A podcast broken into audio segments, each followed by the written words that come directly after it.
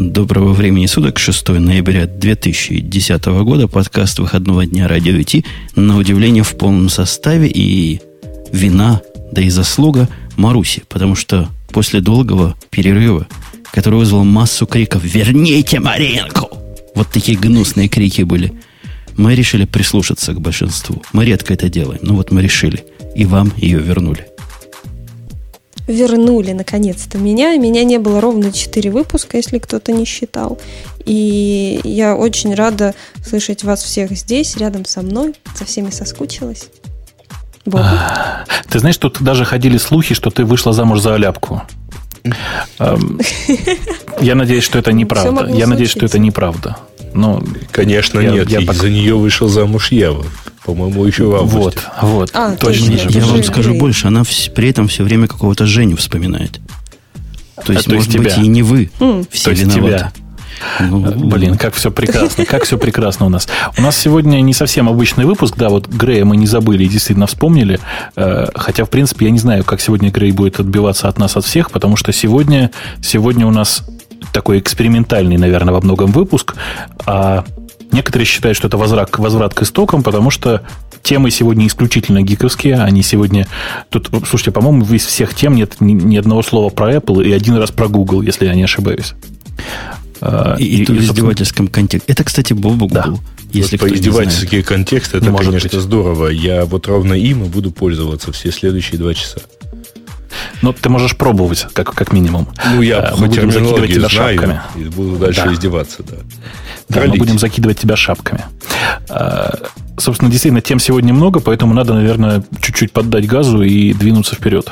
Жень. Га- газу, да. Газу мы всегда готовы. Я перед газом напомню, что на сайте news.radio-t.com вы, во-первых, можете темы видеть, что само по себе сомнительно – надо ли вам их видеть. Но вы можете проголосовать за то, чтобы сделать тему следующей. Вот когда мы обсуждаем какую-то тему, вы видите, какую обсуждаем, и можете проголосовать. Мы на голоса посмотрим, а можем и не посмотреть. Ну, как у нас обычно бывает. Но голоса все учитываются, номерки у меня тут все скачут. Так что имейте в виду. Ну что, начнем буквально сначала. Разогрев. Для разогрева не очень гиковскую тему. Рейтинг предпочтений пользователей Linux – мальчиков или девочек предпочитает пользователь Linux, спросил журнал Linux Journal. Ну, ребята из... Да. На самом деле, когда я читала когда я читала эту тему, э, до конца дочитала и поняла, что самые гиковские приложения это те, которые имеют абсолютно нечитабельные названия. Там типа типа типа, типа Джокошер а. там или Арду. Жень, слышь, да? Вот. Джокошер, а. у них, у них это Джокошер, Джокошер, как Джокошер, как она сказала, у них совершенно нечитаемое название. Да нет, ну тут это вообще какие-то, это даже не гики, я бы сказал это, так. Это практически как доширак. Ну, Нет, на самом деле, это, это совершенно вот э, ребята, которые из Linux Journal собрали этот список, это просто э, следить свидетельство деградации линуксоидов читателей Linux Journal. Угу. Потому что это просто, ну, это, это такой, это, сейчас, Женя, внимание, смотри, это просто какой-то позор. Срамота ходячая. Срамота да. ходячая. Маринка, нам надо потренироваться. да, да, просто, да. просто позор какой-то. Ну, давайте ладно, мы давайте, давайте расскажем, да, как давайте это все по порядку, было. Да. Вообще, на самом деле, э, там вот э, опросы на лучший Linux дистрибутив, это еще ну, сколько-то нибудь я могу признать как что-то вменяемое. Потому что на первом месте Ubuntu, ну, в общем, да, понятно, самый попсовый и самый распространенный дистрибутив. А дальше идет PC Linux OS. А это вообще что? Это тот, который Mandrake был когда-то? Нет. Почему ты решил, что это Mandrake? Это не я решил, а я, Маринка я, почему Нет, я вот у Маринки спрашиваю. Как это связано? Ну, по, по скриншотам. Нет, он вырос из Мандрейка, но вообще никогда... Ну, то есть, грубо говоря, он был когда-то основан на Мандрейке на девятом. Или на 9.2, наверное. Угу. А сейчас он развивается совершенно самостоятельно и ну, такой самостоятельный маленький дистрибутив э, работает в основном как LFCD, и большая часть людей им пользуется именно так.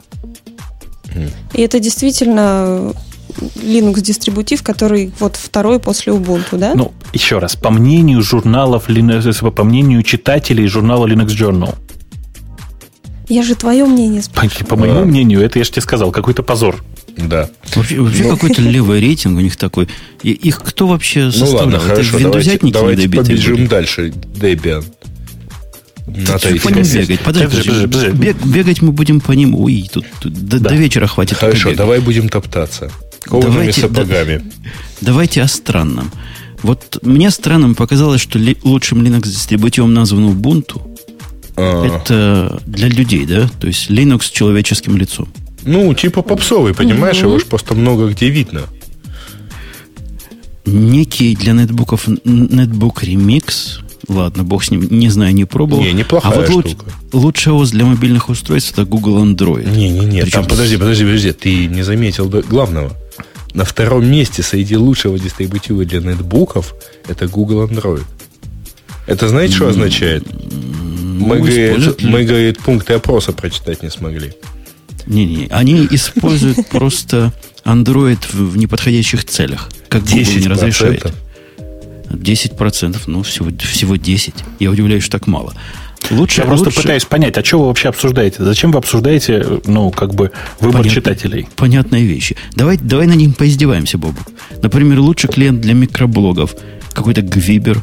Ты его хоть видел? Я его а, видел, да. Я на него прямо сейчас смотрю, кстати. И стоит его пнуть? А чего пинать? Еще раз, все нынешние клиенты для э, Linux, которые поддерживают Twitter и какой-нибудь там э, лаконику какой-нибудь, да, они, они все совершенно, совершенно ужасные. Одинаково. Э, и, ну, в принципе, главное, работают, да. Ну, в принципе, на самом деле, гораздо проще поставить AdoPair и пользоваться любым, собственно говоря, эйровским клиентом. Их дофига. Mm-hmm. Вон там есть в списке SPATS. Так вот, SPATS, он на Эйре написан. Мальчики, а скажите мне, Миго и Моблин, это как-то... Уже, да. Ну, это не одно и то же, нет. А, грубо говоря, ну, так, если очень примерно говорить, то Moblin – это предыдущий, предыдущая инсталляция Migo в общих чертах, если. Угу. Ну, по, примерно как и Майма. Угу. Все-таки ну, эти, да. эти гики, они такие гики. Лучшая программа для создания резервных копий RSync – Тут молодцы, правильно. Но почему тар на втором месте? Потому что тейп-архивер. Потому что ты без него не сделаешь вот резервную ну, копию. Архи- архивер это для, разве для резервных копий? Это для архивирования. А резервная копия это нечто большее. Не, ну вообще позорище, позорище, ребят, позорище. Ну что это такое? Лучший email клиент. Я еще могу понять Thunderbird, который все-таки попсовый и все такое прочее. Но Kmail Evolution выше, чем мат – ну, это Слушай, не, ну, ходячая. Не, ну, тут, на самом деле тут многого нет. Бог, бог с ним, что там действительно камейл так высоко. Я не понимаю, кто его туда засунул. Как вообще можно серьезно пользоваться камейлом. Меня удивляет, почему на первом месте Thunderbird. То есть да, Thunderbird... Попса, попса, он, попса. Он разве не по умолчанию вообще у всех людей? По умолчанию у всех людей, конечно, Evolution. А, ну его по умолчанию все сносят первым делом. Да ладно тебя. Ну, я так всегда поступал. Клиент. Ну, не, ну, ну вот я слушай, бы Гриш, так. ну это, наверное, так же, да. как э, Ubuntu у нас на первом месте среди дистрибутивов, хотя лучше все равно Gentoo. Вот. Точно так же Thunderbird на первом месте, хотя лучше все равно BAT. Вот ты зачем сейчас это сказал при нас с Женей, что Дженту у тебя лучше? Троллю, троллю. Ты, нет, ты понимаешь, что сейчас ты, ты просто подставился не по-детски совершенно? Ну, давай. То есть, то есть можно тебе... Скажи, пожалуйста, у тебя липси какая в Дженту стоит? Эм, когда стояла? Не-не-не, подожди, а подожди. Вот когда-то стояла липси, я понимаю, да. Липси, понимаешь, она в Linux без липси, он как бы не работает вообще. Он же липси плюс-плюс, он продвинутый. То есть ты просто ты, когда троллишь, не подставляйся. А, а то плохо закончится просто. Ты, да. ты, ты видел, Бобу, как они тебя конкретно лично обидели? В лучшей среде разработки, среди пяти позиций, на которые на втором месте почему-то K-Develop, на первом, конечно, Eclipse, нету того, чего должно с твоей точки зрения быть. То есть там Но... Vim даже есть. Там Qt Creator есть. Там даже нет Beans есть, вот позорище. И нет Emacs при этом. О какой среде для разработки вообще можно разговаривать после этого? Нет Emacs, нет ID там. Или они только open source тут рассматривают? Ну, Emacs вообще open source. Так, ну, на всякий просто, случай. Просто а нет, Beans нет. Не, не помню начало. Значит, не open source. И вот лучший пакетный менеджер. Я плакал, так сказать. На первом месте APT, на втором месте Synaptic. Держите меня четверо. Не, ну, слушайте... Aptitude на третьем должен быть. На третьем должен быть Да, обязательно, обязательно. Не, ну, в действительности это, это... Вот посмотрите еще там на программу для управления фотографиями. На первом месте DigiCam, ладно, хрен с вами, а на втором Пикассо, Вайновская. Поправьте меня, ведь нативной же нету. И только на третьем F-Spot. В общем, ну, какой-то ужас, но тем не менее на этой попсе мы, у нас добавилось аж целое, нас сейчас слушает аж целая 1011 человек. Вот. А вот вы мне скажите, люди. какие да. люди вообще, я зашла просто на сайт журнала, это каким надо быть линуксоидом, чтобы покупать, грубо говоря, вот он выглядит явно как глянцевый журнал. Слушай, не, Linux Journal раньше был приличным журналом. Там даже писали неплохие статьи. Но просто дело в том, что был. сейчас нет, сейчас просто этот журнал из журнала для, э, давай прилично скажу, нетрадиционно ориентированных IT-интеллектуалов, он превратился в э, гламурный журнал для блондинок, которые точно знают, что Linux круче. Угу. Ну, отсюда, соответственно, отсюда обратите рейтинг, внимание, да. лучший, пакет, лучший пакетный менеджер, значит, на две трети состоит из апта, ну, это бог с ним. А на пятом месте прекрасный, э, прекрасно явно накрученный э, package менеджер PC. Ты знаешь, что такое PC? Я думаю, это PSI. А, а, а, а, а что он тут? Это кто вообще? Я первый это, раз слышу. Это пакетный менеджер, который используется в Linux дистрибутиве Pardus, который в, луч, в списке лучших Linux дистрибутивов на пятом месте у них. У пардусовские как комьюнити какое активное, видимо. Слушайте, подождите. Да, конечно. Я... Можно вопрос? А лучшая ну. система для написания интерактивных веб-приложений. Ну, черт с ним с первым местом у Adobe Air, а вторым у JavaFX. А почему на третьем Google Gears? Ну, почему эта система для написания веб-предложений? Кто мне скажет? Который, я на, напомню, Google закрыл. А, да. Ну, да. Ну, ну вот каким местом она вообще про это? Ну, она могла быть в, в каком, каком-то месте про это, если люди думали, что Google Gears это та система, которая позволяет нативное приложение запускать в браузере. Это есть такая у Google тема, знаете, да, Native Application это называется. Э, там интересно другое, то, что на пятом месте Open Law. Вы знаете, что такое Open Law? На четвертом. Подожди. На четвертом, на четвертом, конечно, не на, не на первом. Эм, вы зайдите, посмотрите. Если очень коротко, это такая хрень, которая программируется на своем собственном языке, по большому счету. А, ну, то есть у нее внутри это JavaScript, но вообще это как бы отдельный, отдельная такая хрень, которая позволяет делать э, похожие на э, нативные приложения, только они нативные не в том смысле, что похожи на те приложения, которые у вас запущены на рабочем столе, а похожи на их собственное представление о нативных приложениях. Короче, OpenLazel это такой application сервер, очень забавный, который наружу торчит типа как бы вебом. Ну, короче, это, это нужно смотреть. Это нужно посмотреть и ужасаться. В списке контроля ревизии там тоже дикая странная. То есть гид, ладно, я, я понимаю, гид прорвался на первое место. Уж любите вы гики, ладно. Subversion на втором месте. Ну, не все еще на гид перешли, я могу понять. А что, CVS это те, которые не перешли еще на Subversion? Там вот такой. Особенно мне нравится, что CVS выше Базара и Меркуриала. Как базар вообще выше Меркурила, может быть, и вот 3,5 калики используют. Ну, и Ubuntu, да? Ubuntu Ладно, ну, почему, почему 3,5? Да, Ubuntu на базаре. Ubuntu на базаре, кстати, хорошо звучит. Э, нет, базар, конечно, используется довольно широко, примерно так же широко, как Меркуриал, по большому счету. И, ну, в принципе, я ничего плохого в этом не вижу. Оба тормозные и ужасные, как не знаю что, на фоне гита. Но CVS на третьем месте. Зато лучший язык программирования Python. Да. Ну, угу. Python. А на пятом месте Perl.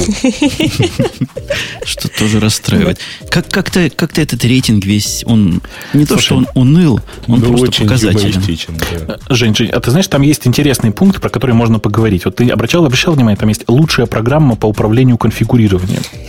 Скажи, у тебя конфиги на серверах где хранятся? А у меня есть конфиги. Ну, конфиги чего? Ну, приложений каких-нибудь там Apache, например, еще чего-нибудь. Ну, в разных там ETC-подобных местах хранятся. То есть ты их никак не управляешь их? А, слушай, у тебя же серверов-то, наверное, всего ничего, да? Не, у меня все сервера приложений, как бы. Мне, у меня каждый сервер и каждое приложение конфигурируется правильным особым образом. Понятно. То есть у тебя серверов раз-два и обчелся. Штук 40, наверное, всего. Штук 140. Ну да, но все равно смешно.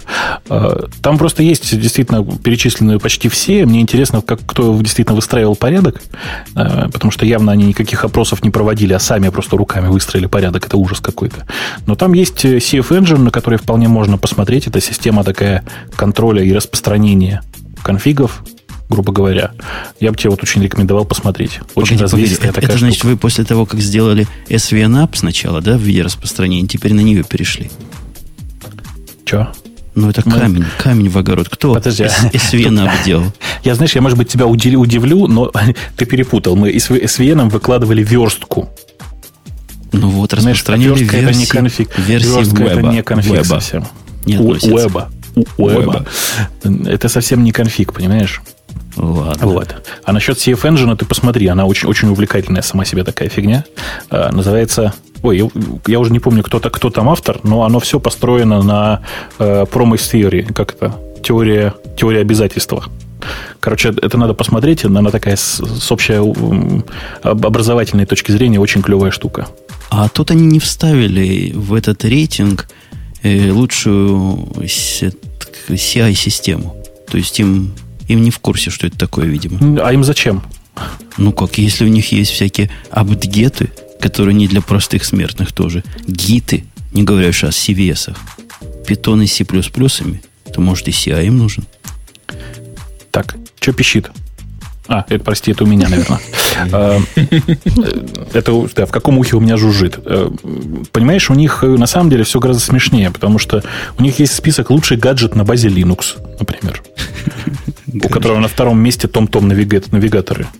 Ну, это ничего, там лучший смартфон на базе Linux, там на, на, там, на первом месте, естественно, N900, а дальше идут одни андроиды.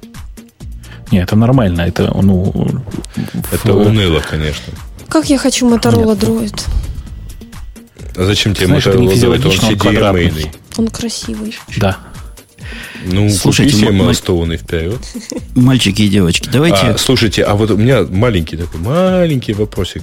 Вот там есть э, лучшая программа по виртуализации. Скажите, там на третьем месте KVM. Это э, они аппаратное решение имеют в виду или все-таки программное? Вот это ты подставился второй. Не-не-не, я знаю, что есть kernel virtual машины и так далее, но уже очень смешно выглядит. А, нет, меня другой интересует. Те, кто его за третье... Не, не, те, кто его на третье место вынес проголосовать, это люди за что все-таки? Вот люди голосовали за вот то, что все мы знаем, или за все-таки аппаратный свич? А я, я думаю, что я отвечу, подожди, я сейчас да. ему отвечу нет. Я отвечаю нет и Грею, и отвечаю нет и тем, кто говорит радио Ти, это жирные тролли. Во-первых, среди нас есть одна стройная трольчиха, так что вот не надо нас вот так вот покрывать Троллиха. Трольчиха. Троллиха это хорошо, да. У, у нас на выбор есть либо мобильная Linux-платформа. Ты про Мига умеешь что-нибудь рассказывать, Богу? Потому что я не я знаю, могу, Я могу Можешь? растечься тут Она по древу просто. А я не могу. Ты знаешь, я не стал ставить ее на N900, честно говоря. Знаешь, я на N900 до сих пор не поставил, но я посмотрел на не то чтобы на скриншотики, а на рабочую дему на свежей Федоре. Вот. И это было, конечно, круто. Поэтому предлагаю э, через, через Мигу к Федоре. Ты как, Жень? А что в Федоре? Я Федору вообще поставить не смог. Ни одна моя виртуальная машина ее не захотела проглатывать. Ни VMware последний, ни Parallels. Они отказывались ее даже установить. Поэтому я могу только догадываться, какие там прелести. Слушай, Женя, ну ты понимаешь, ну ты оцени, какая высокая защита, да? От защита идиотов. от использования в виртуальных, в виртуальных средах. Как круто. Ну, может быть. Ubuntu я последнюю с горем поставил пополам. Исключительно, чтобы на вот этот их Unity, да, Зачем ты ставил Unify. полуось? Unity, Unity. Она не работает тоже в виртуальных машинах, и особые драйвера нужны, чтобы вы так знали, как я намучился. Ты говоришь про Федору 14, про, про вот то предыдущее говорить не хочешь? Нет, он не, хочет, не, не, он давай, хочет давай и сначала... и Федору. Да, вот. я хочу про все сразу. Вот, давай с Федоры начнем. Пожалуйста. С Федоры начнем, Может, потому что я ее тут на, на свежак. Ну, давай, давай, Хорошо. давай потихонечку. Значит, во-первых, я Федору просто на свежак тут поставил, и она очень даже ничего. То есть она прямо вот очень даже ничего. Э, если кто-то пользовался из вас предыдущей Федорой, поставьте ее обязательно. Если у кого-то ужас, сейчас ужасно я скажу, Федора стояла где-нибудь на Elastic Cloud, тоже поставьте, потому что новая Федора наконец-то адаптирована для Elastic Cloud. Не прошло и трех лет, как они проапдейтили образ для Elastic. Эм, собственно, что там, что там нового? Если сейчас я вот просто специально открыл changelog, чтобы всем рассказывать по порядку. Ну, сходу, как обычно, переехали на новое ядро. То есть тут, по-моему, и сомнений быть не может, что переезд на каждое новое ядро – это просто зашибись. Что в новом ядре? В новом ядре улучшенный э, Layer 2 тоннелинг L2TP по третьей версии. Э, новая система, новая система, которая позволяет расширенные, собственно, мультикасты делать, ну, расширенные таблицы мультикаст маршрутизации. Э, новые, практически, там, сейчас скажу, на 40%, как вам нравится, переписанный XFS. Женя, ты XFS пользуешься? Давно нет, но, но пользовался. Было время, когда эксты были совсем молодые. Эх, эх, ну, короче, вот попробуй. Там есть теперь новая опция у XFS Delay Lock называется. Очень красивая, очень красивая. Она теперь может, э, как бы это сказать, в журнал писать асинхронно э, в те моменты, когда надо сфлашиться. Ну, короче, там... Ты, ты понимаешь, Семен, я попробовал. Но как же я попробую, если поставишь XFS в Hell, после этого он станет неподдерживаемым дистрибутивом, а денежки-то уже уплочены. А, ну, у тебя проблема, да, у тебя уплочена она. Понимаю. Ну, тогда ладно, тогда не пробуй. Тогда попробуй э, в... Э, если у, у тебя есть процессы какие-то, которые много виртуальной памяти съедают? Есть. Я таким стараюсь побольше физической прикупить. Ты знаешь, э, есть фишечка, которая позволяет немножко сэкономить. Если у тебя новое ядро, единичку пишешь в Proxys VM Compact Project Memory. Вот ты себе в голове запомни там на всякий случай. Запомнил. И что, фрагментация будет сжаться сама? Да, она, она просто фрагментируется с фрагментацией памяти уменьшает просто там в миллион раз, что называется. Она в свободное время, когда у тебя процессор хоть немножко разгружен, она берет их и э, собирает мелкие куски в один большой блок, ну, короче, приводит нормальную дефрагментацию. По сути, на лету. Чисто прикольно посмотреть, как это будет с суперумной логикой какой-то продвинутой гарбич коллектора работать. JVM. Я думаю, что нормально будет. Я думаю, нормально будет работать. Вот. Но просто сам факт ну, очень, очень интересно. Правда, очень интересно работает. Э, в новом ядре к новой KDB для тюнинга ядра и для отладки ядра и модулей. А, и, по-моему, вот я ничего такого больше нового в новом ядре вспомнить не могу. А это ведь я только про ядро начал в новой Федоре рассказывать. Подожди, да? подожди. Ужас. А, а в ядре, да? Ты, ты даже систему еще не трогал. То есть то, что у них System D, ты вообще на сладкое. Конечно, конечно. Сейчас мы с тобой System D обсудим со всех сторон. Значит, э, ребята из Федоры э, оказались слабаки. Просто натурально слабаки. И, как бы это сказать, за забоялись выкатить э, Fedora 4 с полной поддержкой Systemd. Она у них сейчас в экспериментальном режиме, она включается отдельно. Ее можно включить. Э, и, собственно говоря, ну, Systemd сейчас по дефолту выключен. Что можно сказать про Systemd? Systemd это такая фигня, которая действительно является миксом между LaunchD в macOS и Upstart в Ubuntu. В чем фишка? Значит, она, э, если ты помнишь, как раньше были, стартовали старые System 5 скрипты, они стартовали все по очереди. Ну, у них подписаны были номерки, в каком порядке стартовать, так они и стартовали. Ну, так, кто этого не помнит, тот может сейчас же выключить радио Ти, потому что дальше будет только хуже. Там как раз куча народу покинула комнату, сейчас обратно поймет. Значит, эм, в System D и в Upstart, на самом деле, все немножко по-другому. Там есть, грубо говоря, дерево много процессов могут стартовать параллельно. В частности, например, ну, не знаю, SendMail и Samba могут стартовать, как вы понимаете, параллельно, никакой проблемы нет, не обязательно ждать одного и другого. Это так работает Upstart, по большому счету. Э, ребята из Systemd пошли еще немножко дальше. Они взяли отличную идею из LaunchD, и идея формулируется так. До тех пор, пока в систему не пришел пакетик по нужному порту, System, э, Systemd вообще не запускает SendMail. Зачем? Не надо. Пришел первый пакетик по SMTP. Хобана подняли, то есть подождали немножко, сохранили его буфер, подождали немножко, запустили, э, собственно, SendMail и передали ему пакетик. Собственно, все. Вот, так... вот любят mm? вот эти девелоперы ленивые оптимизации. Вот убивал бы. Они чего ну, выигрывают? Они выигрывают время старта, а да, проигрывают да, да, да. в предсказуемости поведения. А вот тут нифига. реакции. А вот тут нифига. Systemd можно сказать, у меня сейчас сетап под названием десктоп. И тогда нас Sendmail просто не, покуп, не поднимает, представьте. Или сказать, у меня сейчас система сервер. И она, соответственно, ну, и типа поднимай мне все сетевые э, сервисы, которые я хочу, сразу же при старте. И она их поднимает при старте параллельно, так же, как AppStart.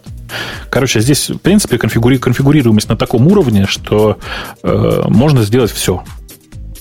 А я вот, так. вот по поводу поднимать, не поднимать на десктопе, каждый раз, когда ставлю Ubuntu, так умиляюсь, что у них OpenSSH по умолчанию не ставится. Просто умиление мое велико. Его надо, ты знал, да, что его руками ставить надо потом?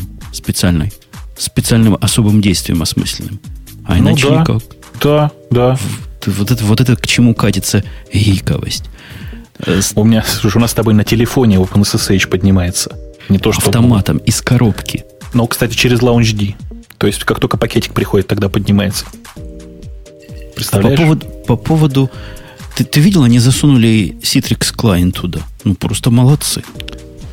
А, по-моему, они не Citrix засунули. По-моему, они туда засунули Spice. Да, да? Но, он, но он в том числе и Citrix Client там может быть. Ну, это очень клево, но непонятно зачем. Ты часто на винду по ACA ходишь? Ну, у нас, у нас наработки все винды чисто по, по Citrix, ты иначе никак не пойдешь. Ну, прикольно. А почему именно Citrix выбрали? Ты меня спрашиваешь. А вот так. Ну, Потому хотя что... бы в двух словах. Нету, нету объяснения. Им в свое время продали комплексное решение. Знаешь, решение. Пришли интеграторы, продали решение, где целый пул Citrix этих серверов, которые через себя все пропускают, трубы, там всякое дело, security повышенное. В общем, вот такая глупость. Самое смешное, что как только мы добираемся до ближайшего Citrix компьютера, мы с него по RDP ходим на нормальные компьютеры. Это вы молодцы, конечно. Это, это красиво. Это, это наша собственная оптимизация. Что там у них еще хорошего такого есть? Что там такого? Вот что там еще хорошего такого было? Ну, как я сказал, они собрали новый образ для Elastic Cloud. Предыдущий образ для Elastic Cloud был, по-моему, то ли Fedora 8, то ли Fedora 9. То есть, ну, прямо совсем свежак был, если так можно сказать. А, смотрю, что еще. На самом деле, нужно, конечно, читать changelog нормальным. А, ну давай для всем о нормальных людей, людей поговорим. Для, для нормальных людей. Типа GCC 4.5? Нет, ты, ты мне, ты мне расскажи, нет. что KDE такое язык 4.5. Я тебе сейчас расскажу. Значит, давай по порядку. Значит, во-первых, э, на десктопе выехал свежий KDE, свежий гном. Предпоследний, нет, последний даже, вру последний, выехала новая э, версия среды Sugar. Sugar, если вы не знаете, это такая среда, которую в Fedora и Red Hat делали для проекта э, OneLap, как называлось? OneLaptop per Child, да? да? Как-то да. так. Вот. Что еще, собственно говоря? А, вот, самое главное, ради чего, как я сюда выехал-то? Э, сделан сделана специальная заточка, набор пакетиков таких, которые э, позволяют на базе Федоры запустить оболочку от Migo, собственно. Ну, там Migo Поэтому можете уже 1.0, да, насколько я да, 1.0 на самом деле уже есть готовые, эти самые готовые пакетики для 1.1. Можете ставить, можете пробовать. Все это в интернете прекрасно находится.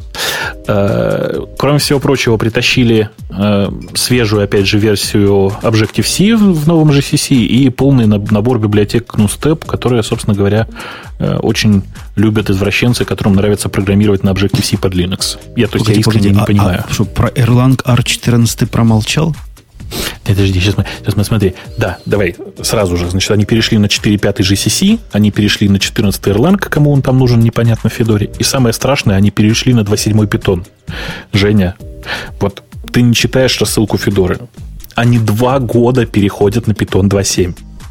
У них просто все скрипты, все, весь, весь конфигурационный софт написан на 2.6. И чего, он ложился, ложился по 2.7? Нифига не должно было быть такого. Нет, в 2.7 просто по умолчанию некоторые ворнинги заканчивают, ну, грубо говоря, если у тебя в приложении есть, например, чтобы такое вспомнить-то, если у тебя в приложении есть э, русские слова прямо, прямо в коде и не указана кодировка файла, как тебе такая формулировка, то э, Python, собственно говоря, 2, некоторые версии 2.7 Python останавливались с ошибкой вместо ворнинга. Так было сделано специально, чтобы люди побольше посмотрели на ворнинги. А, а U и кавычечки это в каком языке? U и кавычечки это тоже в Python. Это же в питоне, да? Я ничего но, не ты когда, но ты когда по-русски там пишешь, э, все равно нужно указать кодировку у самого файла. Угу. Нужно в, в, в комментариях сказать энкодинг, там, троллят поля, UTF-8, например, или 1251, кому как удобней. Э, собственно говоря, ребята, конечно, просто ну, опозорились так же, как, примерно как Systemd, то есть просто долго боялись переходить на 2.7 питон. Перешли. Э, по поводу языка D. Мариночка. Да, да, да, я э, слушаю, язык, я не Яз, язык D это попытка... Доброе утро. Язык D это попытка развить э, идеологию C и C++, ну, типа, на следующую, так сказать, на следующую ступеньку. Это такой нормальный, совершенно компилируемый язык, угу. который похож на эм, давай скажем так, на C, тем, что, ну, скорее на C++, угу. тем, что у него э, тоже практически статическая типизация с принудительным приведением типов при желании и, и всякое такое. Э, он собирается через LLVM, через нынешнюю стандартную инфраструктуру LLVM. Э, соответственно, просто такой очередной язык программирования. Но, что у тебя в нем так? Но оно да? объектное, да, ориентированное? Ну, понимаешь, вот C++ же тоже можно использовать без объектов. Нет, можно, да. Тебя же никто не... То есть э, этот можно использовать с объектами, да? Я правильно понимаю? Ну, это, это да. не такой, Мариночка, как язык F. Следующий по алфавиту F идет, вот он в другую сторону. Я там, сижу и пытаюсь понять, как, э, успею ли я увидеть язык M. M. Думаешь, я надеюсь, что нет. Я надеюсь, мы умрем раньше. Там Спасибо после тебе. CD потом И должно быть. Вот, да. Вот. А И я не видал. Ну, значит, потом сначала И, а потом только F. Если Пусть будет слушатели D++, подскажут, если, там еще сначала. если вот, язык... Я надеюсь, что D++ D++ еще не начался. Я очень искренне на это надеюсь. Э, собственно, D действительно очень сильно похож, больше всего похож на C, скорее, чем на C++. Э, ну, может быть, там, не знаю, на, на C-Sharp чем-то похож угу. еще в некоторых, в некоторых аспектах. Э, он совершенно такой, типа, совершенно нормальный. Единственное, что он не, не совместим ни с C, ни с Objective-C, по большому счету. Э, они отказались от такого понятия, как э, namespace в плюсах. Вот Жене, наверное, может быть интересно. Э, Скажи, а его Они... действительно можно да. вот сейчас прямо брать и использовать там вместо C да. для, можно, для можно, системного можно, программирования? Можно. Можно. Ну, для системного, наверное, я бы Если не, не тебе стал. его не жалко. Так. Я, я бы не стал так сильно, в общем, издеваться над э, человеческим организмом. Э, но это действительно более современный язык, который очень интересно посмотреть. Угу. А кроме языка очень... все остальное есть? То есть э, какая, какая к нему? Ну, какая-нибудь там STL типа штука, какой-нибудь ну, дебаггер разухабистый, какой-нибудь профайлер. Язык-то это всего лишь компайлер. Ну, дебаггер, дебаггер профайлер используется обычный гнутый, потому что это LLVM. Соответственно, это все как бы на стандартной инфраструктуре LLVM работает. Э, ну, так, так же, как Silang сейчас, да, всякое, всякое такое. Э, для библиотек, если я ничего не путаю, там есть Phobos и Tango. Это две таких стандартных библиотеки, которые вместе с компилятором поставляются. Э, которые, в принципе, являются некоторым, некоторым аналогом скорее std либо, нежели ну, собственно, нежели этого самого, нежели STL. Не STL, не Boost ни разу, короче. Ну, как-то да. Они на самом деле странно совместимы. То есть Phobos, он вместе с компилятором поставляется, а с Tango там немножко как-то в сторону.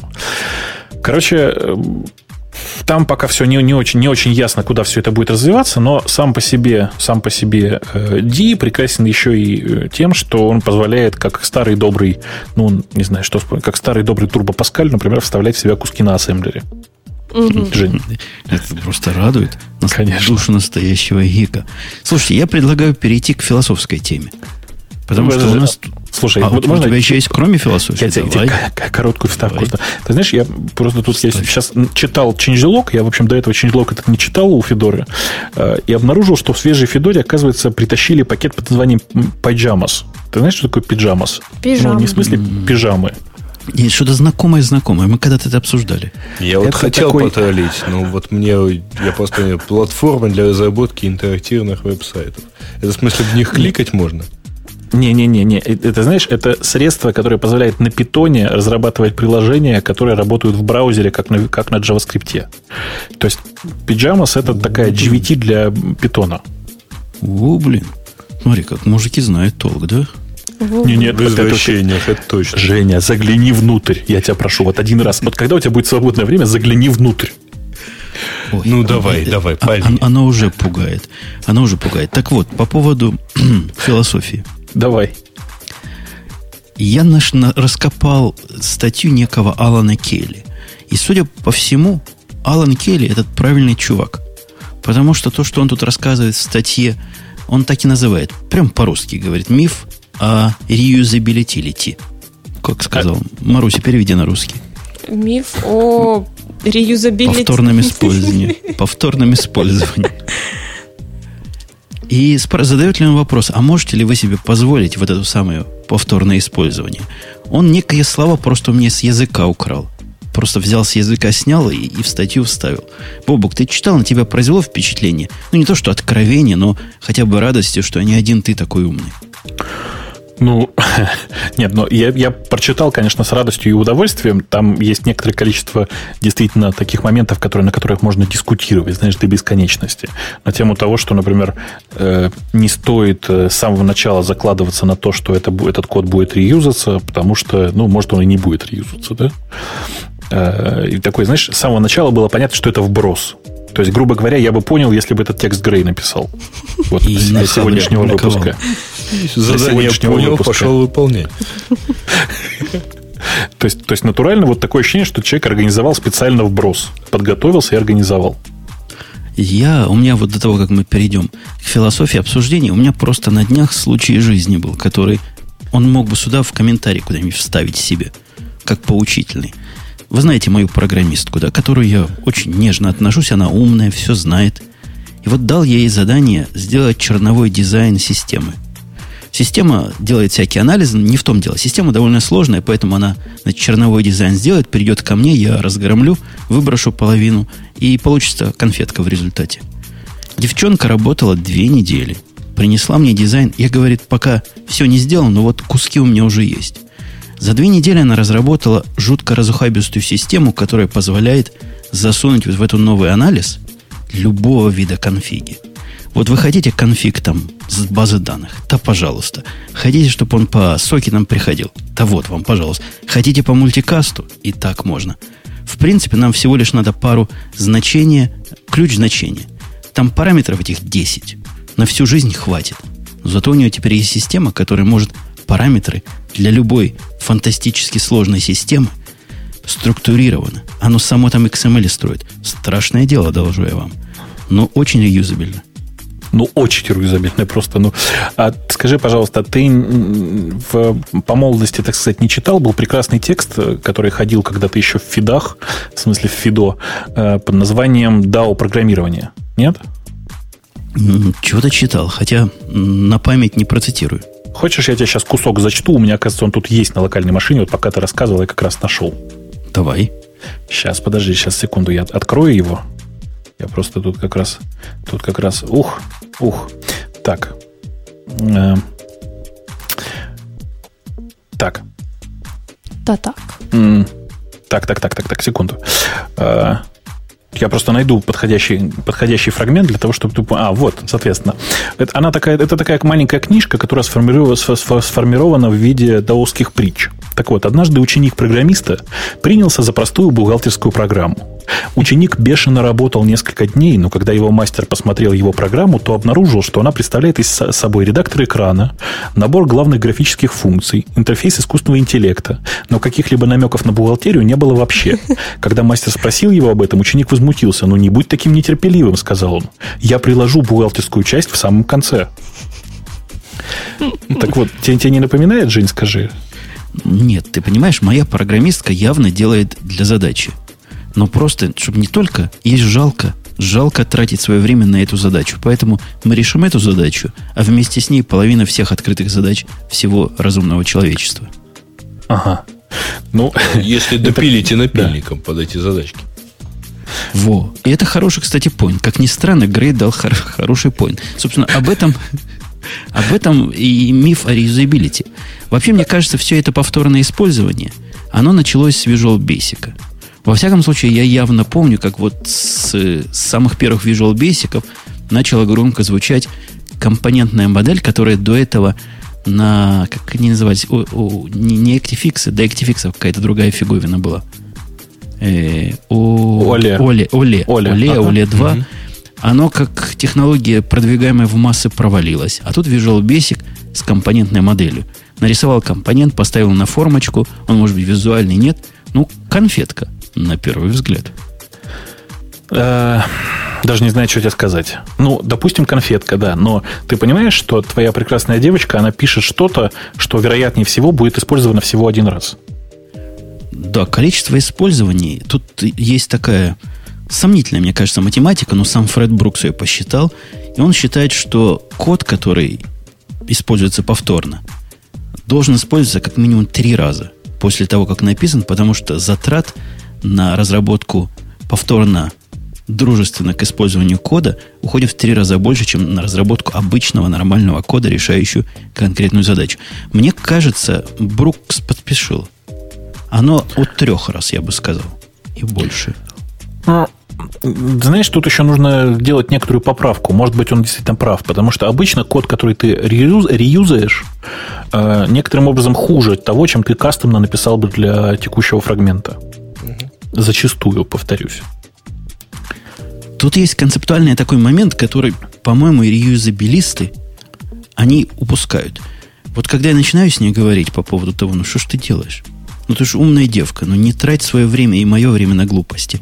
Давай все выбросим и за пять минут напишем. Возьмем компонент, который я когда-то сделал, допишем к нему то, чего надо, никакого реюзабилити не будет, но зато будет работать как, как надо. А, а, а довод у них такой – они говорят, а как же, а библиотеки? Вот мы же используем Google, там, Protobuf библиотеку, Google, и как она теперь называется, это Guava. Используем, uh-huh. э, забываю, все слова забываю, тоже гугловское для э, инверсии управления библиотеку. Э, ну, подскажи. Juice. Слушай, я... О, Juice. А, Juice, да, да, Juice. да. Ага. У них же так же сделано. То есть люди там думали, сделали на все. Вот в этот момент переключение контекста у них не происходит, у пропагандистов. Разработка API и разработка приложений, мне кажется, должна оставаться двумя абсолютно разными мирами. Кроме того, делаться совершенно разными людьми с разной квалификацией и с разной точкой зрения. Угу. Причем э, разработка API это зачастую не, ну, как бы совсем не то программирование, о котором люди думают. Э, чаще всего разработка API это наполовину э, работа с клиентами, ну, грубо говоря, работа с теми, кто потом будет потреблять эти API, да, и сбор требований, как бы, что люди хотят, что, чем будут пользоваться потребители твоего API. Э, собственно говоря, Google Guano, вот этот самый, он как раз так и появился по большому счету. Они там проводили большие работы в мейл-листе у себя и обсуждали, как же оно должно выглядеть. Э, кстати, ты, прости, немножко в сторону вопрос. Ты не думаешь, что Google, выпустив проект Guano, немножко э, оскорбил сам себя? Тут многие в чате у нас сейчас прямо ржут и пишут Google Guano. Так это не Гу... Это ты его оскорбляешь. В самом деле он Гуава. Я понимаю. Ладно, да, да. Ну, вот так назвали. У них какие-то все названия такие фруктово-тропические да, сейчас. Да, последнее время, да. Не, есть еще одно противоречие между разработкой. Вот у меня как происходит? Когда идет разработка приложения какого-то, даже ага. разухабистого, вовсе не идет выкристаллизация API для вноса э, в распределенную библиотеку. Такого не бывает. Пока мне этот API или нечто похожее не понадобилось еще хотя бы в одном, лучше в двух местах, никакой мысли переносить это в библиотеку и стабилизировать в виде API. API же это вещь очень консервативная. Я не очень люблю это делать без необходимости, потому что после выноса API ты связан уже по рукам и ногам иногда на долгие годы. Процесс должен быть интерактивным. Есть необходимость, потихонечку поднимаешь уровень абстракции, выносишь в библиотеки и все. И оно там сидит мертвое и плохо развивающееся с точки зрения адаптации к внешним требованиям. Ну, все так. Э, при этом не надо, конечно, целиком-то уж уходить с этой мыслью в голову, потому что бывают случаи, когда с самого начала видно, что здесь придется писать, ну, как популярно теперь говорить, фреймворк. То есть такое средство для ускорения разработки всех последующих проектов. Я такие случаи, правда, видел, Женя. Они не, ну, редкость, б- но я их видел. Бывает, бывает такое. Вот у меня не так давно обработка... Значит, в данных, которые биржевые, есть такие особые метаданные, которые эти биржевые данные описывают.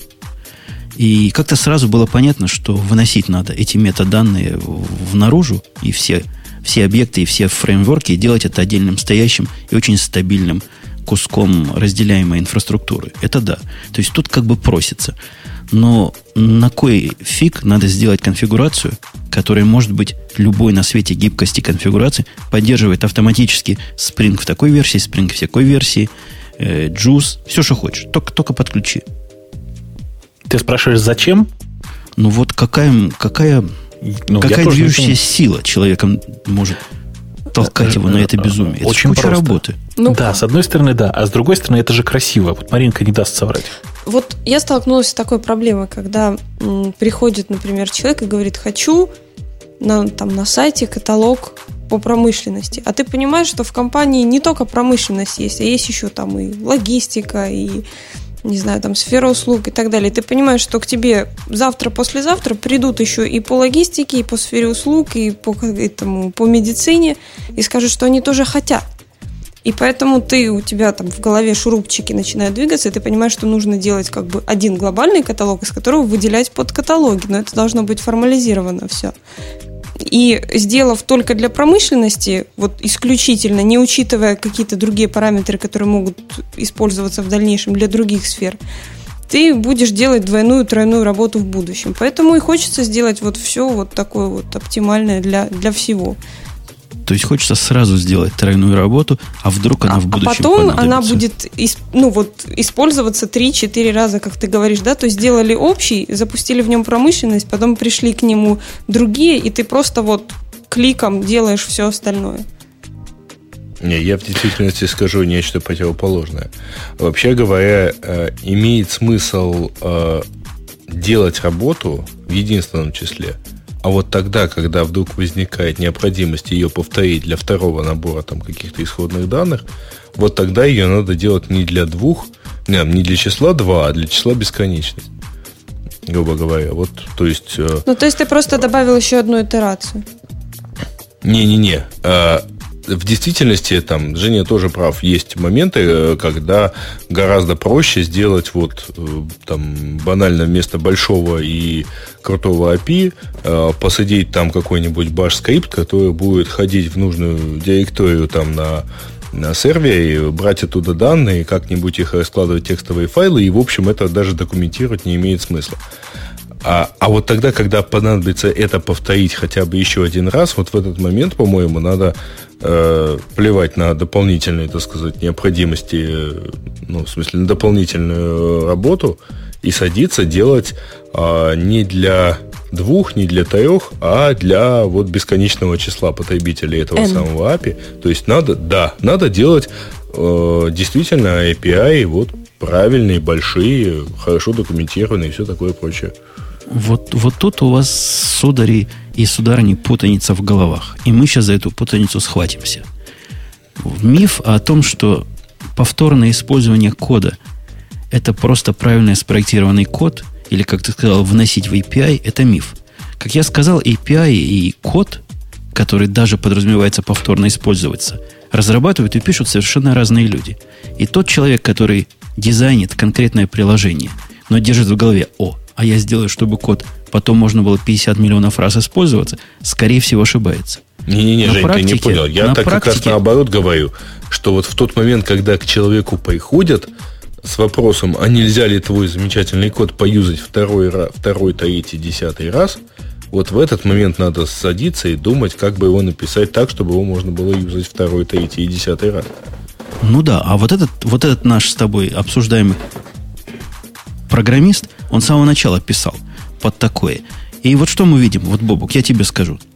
А? Просто как, как брат. Что мы на практике видим? Код, который должен реюзаться, он же нифига впрямую не реюзается. И чтобы его адаптировать, приходится делать такие трюки. И вот это как раз тот самый источник костылей, по-моему, самый богатый источник самых жирных и кривых костылей. Когда ты код для реюзания пытаешься воткнуть в рамки своей необходимости. Слушай, ну вот я, тебе, я вам сейчас смешной пример приведу. Нас очень просили про этот пример рассказать.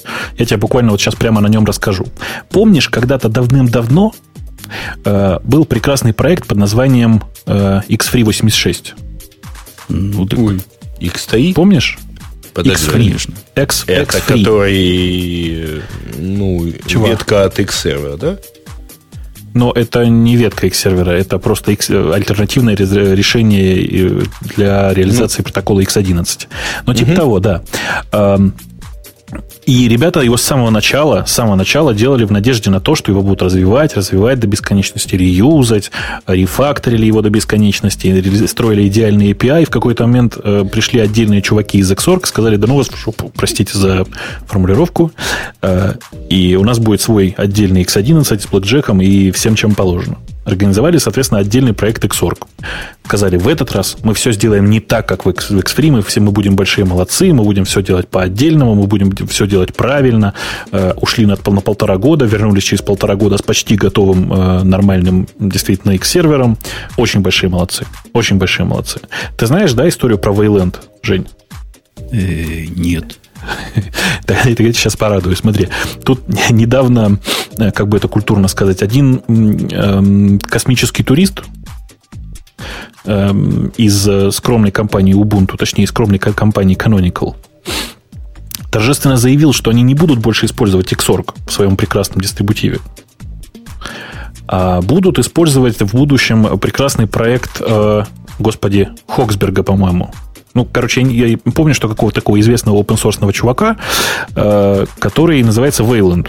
Что такое Wayland, ты знаешь? Wayland. Ну, почти Wayland. Они, значит, взяли э, общую идею от Xorg, и выкинули из нее все то, что мы, что уже никто давно не использует. Так вот, разница между э, Xorg и Wayland по объему работ где-то примерно, ну, почти на порядок. То есть ребята из Вейлэнда... Ну, блин, а ты помнишь, как Xorg в свое время пинали ногами, когда они там заикнулись о том, что не все будет из, из э, классического X, X11 конечно, поддерживать назад. Конечно. Их конечно. же чуть не забили, бедных. Конечно. И, собственно, а VLAN теперь предлагают что? Значит, э, всю почти сетевую инфраструктуру нафиг. Всю отрисовку на клиентской стороне X11 с клиентом нафиг.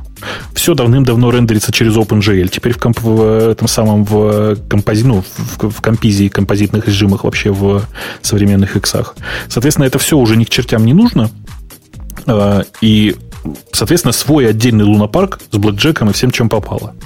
И вот дальше сейчас начнется страшно. Я вот, зная, как э, Хоксберг, э, собственно говоря, строит интернет-проект, строит э, open source проекты, хочу тебе сказать, что уверен, что дальше будет все то же самое. Сейчас они в очередной раз сядут, и напишут новый прекрасный, э, новую прекрасную реализацию с расчетом на то, что ее будут переписывать еще по несколько, несколько там еще много-много долгих лет она будет существовать. Э, долго будут думать о том, как правильно, значит, там осуществить декомпозицию и все такое, вместо того, чтобы просто сесть и написать.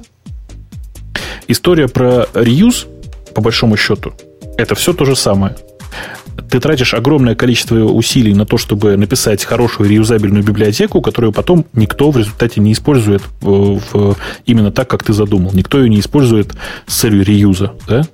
Ее... Вот, а, вот автор этой статьи, он тоже примерно к такому же выводу пришел. Но как-то он к нему боком, не с того боку зашел.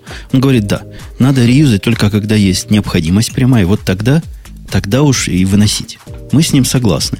Но вот что он дальше несет – я просто перестал, кто Алан это был. Алан. Я, я Алана перестал уважать. Он говорит, а как? Задает сам себе вопрос. А как же, говорит, обеспечить то, что после вынесения целых кусков вашего кода в библиотеке ваша замечательная аппликация все бы еще продолжала работать?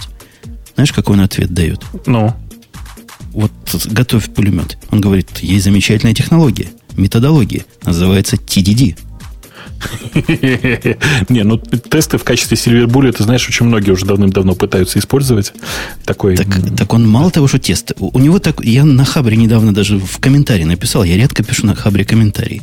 Чувак, чувачок написал статью, в которой писал, сейчас я вам расскажу разницу между, как он назвал, нормальными или традиционными юнит-тестами TDD и BDD. Так вот, по его статье вся разница в синтаксисе и в размере этих тестов есть какая-то совершенно странная э, как у лошадей на глазах. Вот у них. Маринка, как то, что лошадям на глаза? Шоры. Шоры на глазах у тех, кто слово TDD не успела употребляет. Даже ничего. Ну, ты бы это и сказала. Mm. TDD это вовсе не про синтакс, это вовсе даже не про покрытие тестами, а это методология разработки, ставящая, с моей точки зрения, все с головы на ноги, нет, с ног на голову, плохо ставящая. И почему TDD? Почему просто не, не плотное покрытие тестами сказать? Но он, наверное, все-таки имел в виду плотное покрытие тестами. Видимо, он что такое TDD плохо понимает. Конечно, скорее всего, так и есть. Он имел в виду просто покрытие тестами. То есть не тест-драйвен development, когда тесты пишутся вперед кода, там и все как положено в методологии, а именно, э, собственно, система автоматического тестирования кода и все такое. Я надеюсь, что он это говорил, потому что ну, иначе как на хабре получается. А ты прочитай, там просто вот если целиком предложение почитать, становится понятно, что он имеет в виду как раз, э, он пишет test-driven development, то есть написание кода, который может быть автоматически процессирован другим кодом, который тоже ты пишешь, ну и так далее. То есть он пишет как раз вот не TDD, а последствия TDD, так сказать. Ну, последствия покрытия, а TDD как средство угу. достижения да, покрытия. Да, да, да, да. Э, да, ну вот такая, да. такая статья. Мы с тобой, в принципе, согласны. Я так понимаю. Грей, да, же не согласен. согласны. Не, Нет, Грей не согласен вполне... в корне, да. Вот, а я в корне, а мы, мечусь, а мы с тобой в листьях. Мечусь между умными да? и красивыми, да. Давайте я попробую, попробую отсортировать по предпочтениям пользователей. Слушайте, у пока нас... Ты, пока ты сортируешь я, я по предпочтениям пользователей... следующей темой 10 вещей, Какой? которые я поменял в Linux.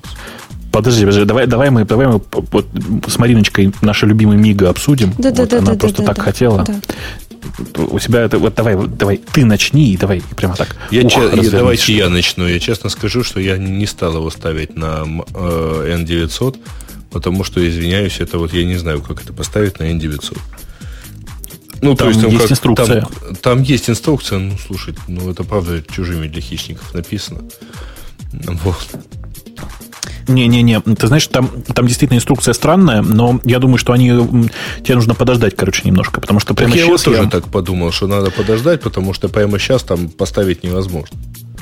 Нет, поставить можно, просто я тебе не рекомендую, потому что батарейка будет кончаться часа за два. У. Не надо пока. Подожди, пока. Давай, пока не надо. Я тебе потом скажу, когда надо будет, чтобы ты не портил себе впечатление. Мариночка, В общем, заряжай. да. Суть, суть в чем? Что в конце октября вышел релиз собственно, мобильной платформы Migo 1.1, э, которая предназначена для а, ну, собственно, адаптирован интерфейс для э, устройств, у которых есть сенсорные экраны, и, э, то есть, нетбуки, коммуникаторы, планшеты, и тут написано автомобильные информационные развлекательные системы, что очень интересно само по себе. Вот. И э, ну. что я могу сказать? Ну, бинарные сборки уже доступны для Nokia N900 и для всех устройств, у которых э, Intel Atom, собственно. Для разраб... Переведу. У, у, пользователей, у пользователей Моблина и у пользователей Майема есть возможность теперь переехать на Amiga 1.1. Да, то есть... Только ну, я совершенно не понимаю вот этот скриншотик, который там поведен. То есть это совершенно Почему не N900 на экране. Ну, подожди, это, это же нетбук. Это, это, не, это не, не второй, экран. второй скриншотик. А, второй скриншотик это просто, я думаю, нарисовано вот как на любое устройство, у которого есть Intel Atom. Не, не, не, не. Второй скриншотик, он имеет в виду скриншотик с э, экраном. С, с экраном телефона. С экраном смартфончика, это, да. Вот это совершенно это, непонятно. Это десктоп, это десктоп, э, грубо говоря, десктоп телефона. Ой. Вот, ой, очень похоже на Android, да? Но давайте потихонечку. Не, ну то есть совершенно не корпус на живого телефона просто. А, нет, они по пропорции экрана сохранили, а скриншот не настоящий, конечно. Собственно, Мариночка. для разработчиков э, приложений под эту платформу подготовлены специальные SDK.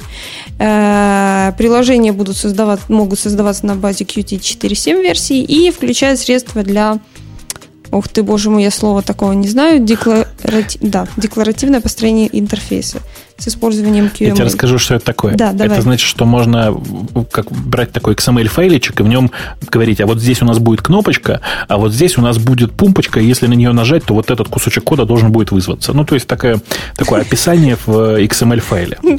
Типа хула.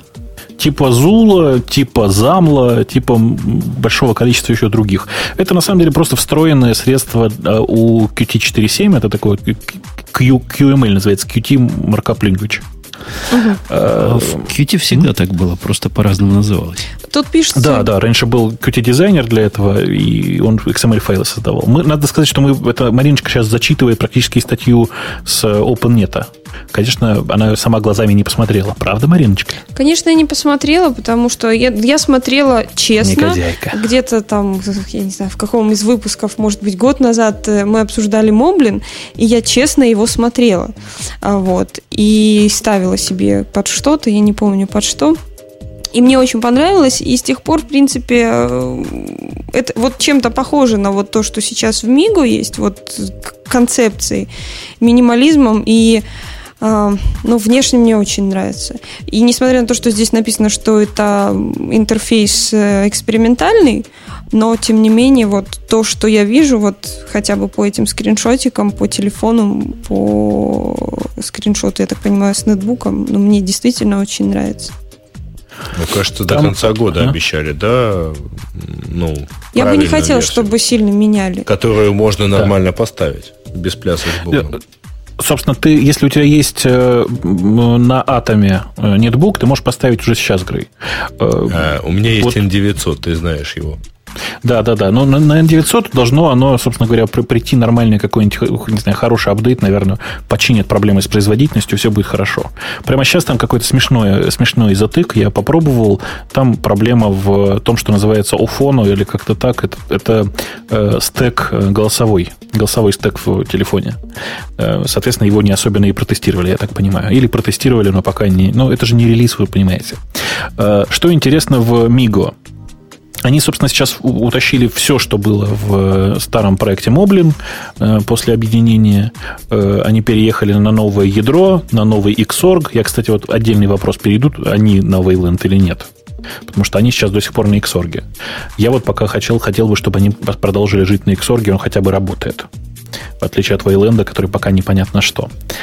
Э, интересно, что внутрь притащили трекер, я его не видел раньше, или, или если он был трекер, это э, то, что в Макаси называется Spotlight, угу. только чуть более, чуть более интересное, потому что оно э, не столько индексирует...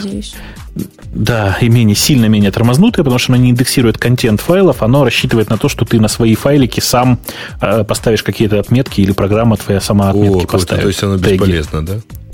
Ты знаешь, она полезная, потому что много линуксовых программ сами ставят правильные отметки. То есть оно не для того, чтобы, грубо говоря, как в Spotlight найти готовое письмо, а вот, например, сказать там, найди мне файл с таким-то тегом, а тегом, например, это download, это в смысле загруженный через Firefox, э, загруженный такого-то числа, это вот как бы есть и работает. Это очень круто. Э, ну, то есть, это такой, знаешь, эм, наверное, Spotlight для бедных, что ли, в некотором смысле. Потому что он не индексирует контекст э, самых, самых, самих э, файлов. По крайней мере, не индексировал. Сейчас, может быть, что-то изменилось. Я его смотрел последний раз полгода назад. Переехали тоже на GC 4.5. Ну, в общем, давно пора было. Притащили новый блюз вместе с новым ядром. Блюз это стек Bluetooth, собственно говоря. Притащили новый пульс аудио, притащили новый G-стример. Интересно, что Э, в свежей, реали, свежей реализации, я так понимаю, уже по дефолту включен, включена ерунда, которая называется Butio. Butio – это э, фреймворк для синхронизации данных, тоже, насколько я понимаю, написанный в Nokia. По крайней мере, его за пределами Майма нигде не видел.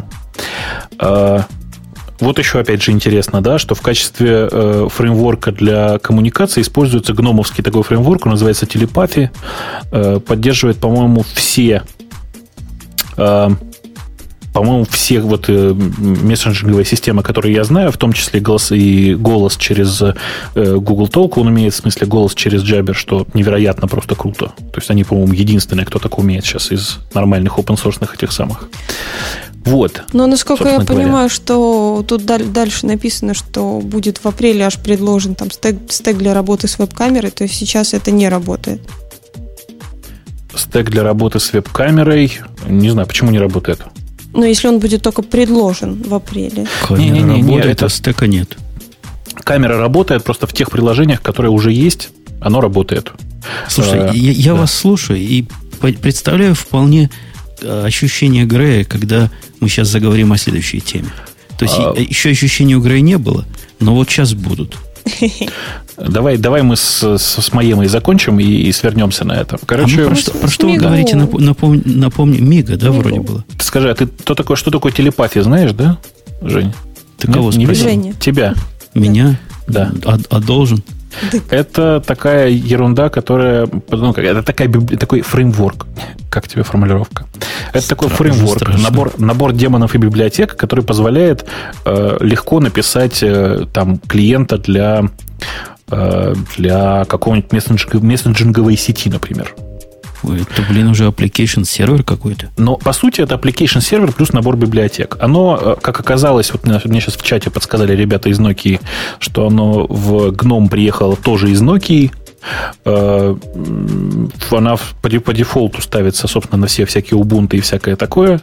Э, очень приятно пользоваться, реально очень приятно пользоваться. Особенно в тот момент, когда перешел на, телепа, на использование телепатии клиент, который называется Gossip э, для гнома. Все стало просто зашибательски, я очень довольный. Короче, я, это я хочу сказать, чуваки из Nokia, вы продолжаете копать в том же направлении, вы на самом деле тащите на себе половину примерно гнома. Я, такое ощущение у меня. А вот чуваки из Твиттера пишут мне, ох, ё, вроде слова русские даже сегодня мелькают. Не, радио Ти уже больно хардкорно. Давайте под, поддержим, поддержим слушателей и добавим хардкорности. Давай. Я отсортировал темы по популярности, которые хотели бы слушатели увидеть. К сожалению, слушатели у нас, видимо, не тянут, потому что они предлагают нам обсуждать, знаешь что? А? Срамоту ходячую какой-то Adobe, который придумал какой-то Flash to HTML5 конвертер. Ну что-то о чем тут говорить? Я предлагаю более крутом. О новом пути, который Microsoft, не кто-нибудь, не какая-нибудь богомерзкая Apple, а сама Microsoft придумала новую дорогу, как делать параллельный код для простых чайников. Скажи, а ты вообще эту статью читал? Мало того читал, я еще пошел по документации, по ссылочкам, посмотреть, собственно, как там внутри все работает. Ну, тогда тебе сейчас придется рассказывать. Тебе придется рассказывать, потому что я взглянул на так вот одним глазом, подумал, что это чуваки опять изобрели аду, э, и что-то не стал дальше читать. Поэтому тебе придется сейчас рассказывать. Давай. На, на первый взгляд, вот, который не, не, не пристальный взгляд, я тоже хохотнул, сказал, опаньки, чудаки изобрели экзекьютор Future Server сервис. Ага. То есть всю эту систему, когда ты можешь отложенный execution делать, или таски могут быть отдельными сущностями с асинхронной обработкой. Не, на самом деле чуваки придумали круче. И они настолько, видимо, круто придумали, что даже до сих пор как следует объяснить не могут. Речь идет о том, что в C-Sharp то ли появится, то ли появился. Я ведь в C-Sharp, знаете, не специалист, только документации могу почитать. Появилось у них пару частей в язык. Они прямо добавили в язык несколько ключевых слов. Вот в Давай нашем уточним, контексте... Язык в какой? C... C-Sharp. C-Sharp, да. По-моему, ага. статья про C-Sharp. Ну, Microsoft угу. упоминается. И синтекс похож на Java. Наверное, все-таки C-Sharp. Хорошо, да. Угу. Так вот, там есть два ключевых слова, которые не добавили. Одно называется async, спецификатор метода. И второй, как бы метод, который как-то не метод, а такое специальное слово, которое перед запуском метода ставится, который называется await дай-ка я догадаюсь. И, соответственно, асинхронные методы работают, до, э, выполняются напрямую до тех пор, пока не встретит э, какой-нибудь спецификатор await, соответственно, потом он ждет сигнала снаружи с приходящим объектом, выполняется дальше до следующего await, да? Ну, примерно так, но круче. У так. них вот эта вся балалайка придумана, мне кажется, опять же, я могу ошибаться, но мне кажется, исключительно для разгрузки гуевых приложений от э, тяжелых задач.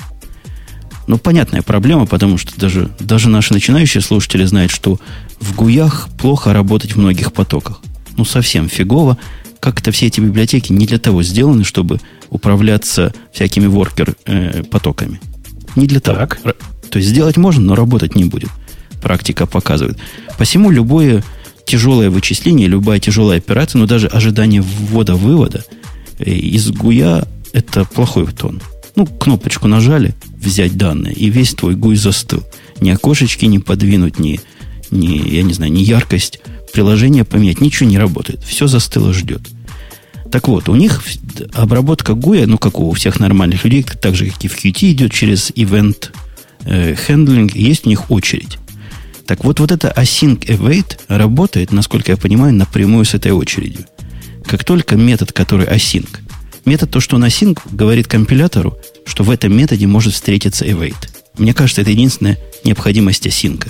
Чтобы компилятор мог ругнуться, опаньки, у тебя async метод, а никакого асинхронного вызова нет. Так вот, в await ты можешь подставить любой объект, который как бы, ну, не любой, а тот, который threadable, который может асинхронно работать. То есть uh-huh. вовсе тебя они не, не освобождают от необходимости писать потоки у себя там, или таски, как у них называется, в C-Sharp. Но в тот момент, когда метод твой из Гуяна, они там пример дают, нажал кнопочку, и потом пошло вычисление. Как только дойдет до evade, сразу этот метод вернет управление э, разработчику, не разработчику, а этому обработчику event queue. Event queue обработает следующую, следующее событие – а когда evade закончится, я так понимаю, оно еще раз обращается к event queue, в котором сохранился статус вот к моменту evade, и с этого же места оно дальше его продолжит делать. Ну, то есть, по, су- по сути, то же самое, что я рассказал, только плюс отдельная очередь. Ну, да? Возврат в отдельную очередь. Ну, да, Если да, бы да. вот этой очереди отдельной не было, это было бы просто экзекьютор фьючер, да. который есть в Java. Да, совершенно верно. А здесь они типа сделали просто к, к этому, кроме синтаксического сахара, да, в виде двух отдельных конструкций языковых, еще message queue, который, собственно говоря, э, не message queue, а именно типа task queue, который э, э, разбирается по, по мере, так сказать, по мере надобности. Ну, нормальная ситуация. Нормально. Ну, по-моему, молодцы. Да. То есть, э, это, несомненно, если вот все, что мы говорим, имеет практическая имплементация, вот именно такую, как мы подразумеваем из из этой статьи, то это круто, то это молодцы, и просто флаг вам в руки действительно станет проще писать не блокирующие юзер-интерфейсы. Ну, э, тут надо уточнить, что я просто наконец-то пролистал, так сказать, статью. Это все появится в C-Sharp реализации 5, то есть еще неизвестно когда, насколько я понимаю. И в, в, этой, в, этой, в этой схеме непонятно, почему, ну, почему нужно было так тянуть. Ты понимаешь, что все это можно было библиотекой реализовать? Нет, не понимаю. А ну-ка. Выдай свою теорию, какая библиотека смогла бы присосаться к очереди сообщений, которые управляет UI. А ну-ка, расскажи мне. Да. Ну, все очень просто. Ты берешь, ты берешь, э, берешь отдельный, собственно, ты порождаешь отдельный тред, который занимается только тем, что э, разбирает собственный, собственный э, queue э, тасков, которые в него вписываются. Дальше ты делаешь вот что. Э, перед, ну, то есть, грубо говоря, вместо вызова функции напрямую, ты говоришь добавить функцию в список тасков. Ну, как обычно, да, тут ничего такого страшного нет, действительно, это все в Java давным-давно есть. Э, единственное, что теперь нужно сделать, это научиться в, внутри таска говорить э, как бы это сказать, говорить питоновский yield. Да, собственно, и джавовский тоже. То есть говорить, э, я тут э, пока часть работы закончил, теперь жду вот этот объект. Соответственно, нам нужно отдельно еще э, таблицу объектов, которая, соответственно, нужно будет типа периодически мониторить и при выполнении очередного таска, если, если не так, при прохождении в queue этого таска проверить на наличие на существование нужного объекта. Если объект появился, вызвать этот таск, продолжать его с э, того же самого места с приходящим объектом. Но, по сути, это стандартная библиотека курутинов. Что тут такого? Во, а я тут тебе сразу, сразу обиняк кину. Mm-hmm. Вот в той концепции, которую ты предложил, малость не хватает. Какой? А именно, либо твоя система будет только со специально подготовленными объектами работать, который определяет, э, отвечает каким-то требованиям. Ну, например, реализует интерфейс сохранить, восстановить состояние. Либо ты систему должен научить. То есть, как целую машину состояния накрутить для того, чтобы вернуться в ту точку, которая должна логически быть. Представляешь, это ж балалайка может внутренние переменные какие-то поменять. Ну да. Кто, папа римский будет за тебя их туда-сюда, когда ты контексты переключаешь. А если не внутренние переменные? А если обращение к каким-то внешним ресурсам? А если это обращение синхронизировано? Это страшное дело. То есть ты хочешь сказать, что на самом-то деле писать на карутинах сложно? Да? Ну, не то, что сложно, это не является универсальным решением. Вот что я хочу сказать. Я вот не уверен, что их текущая реализация работает так, как ты предполагаешь. То есть ты правда думаешь, что...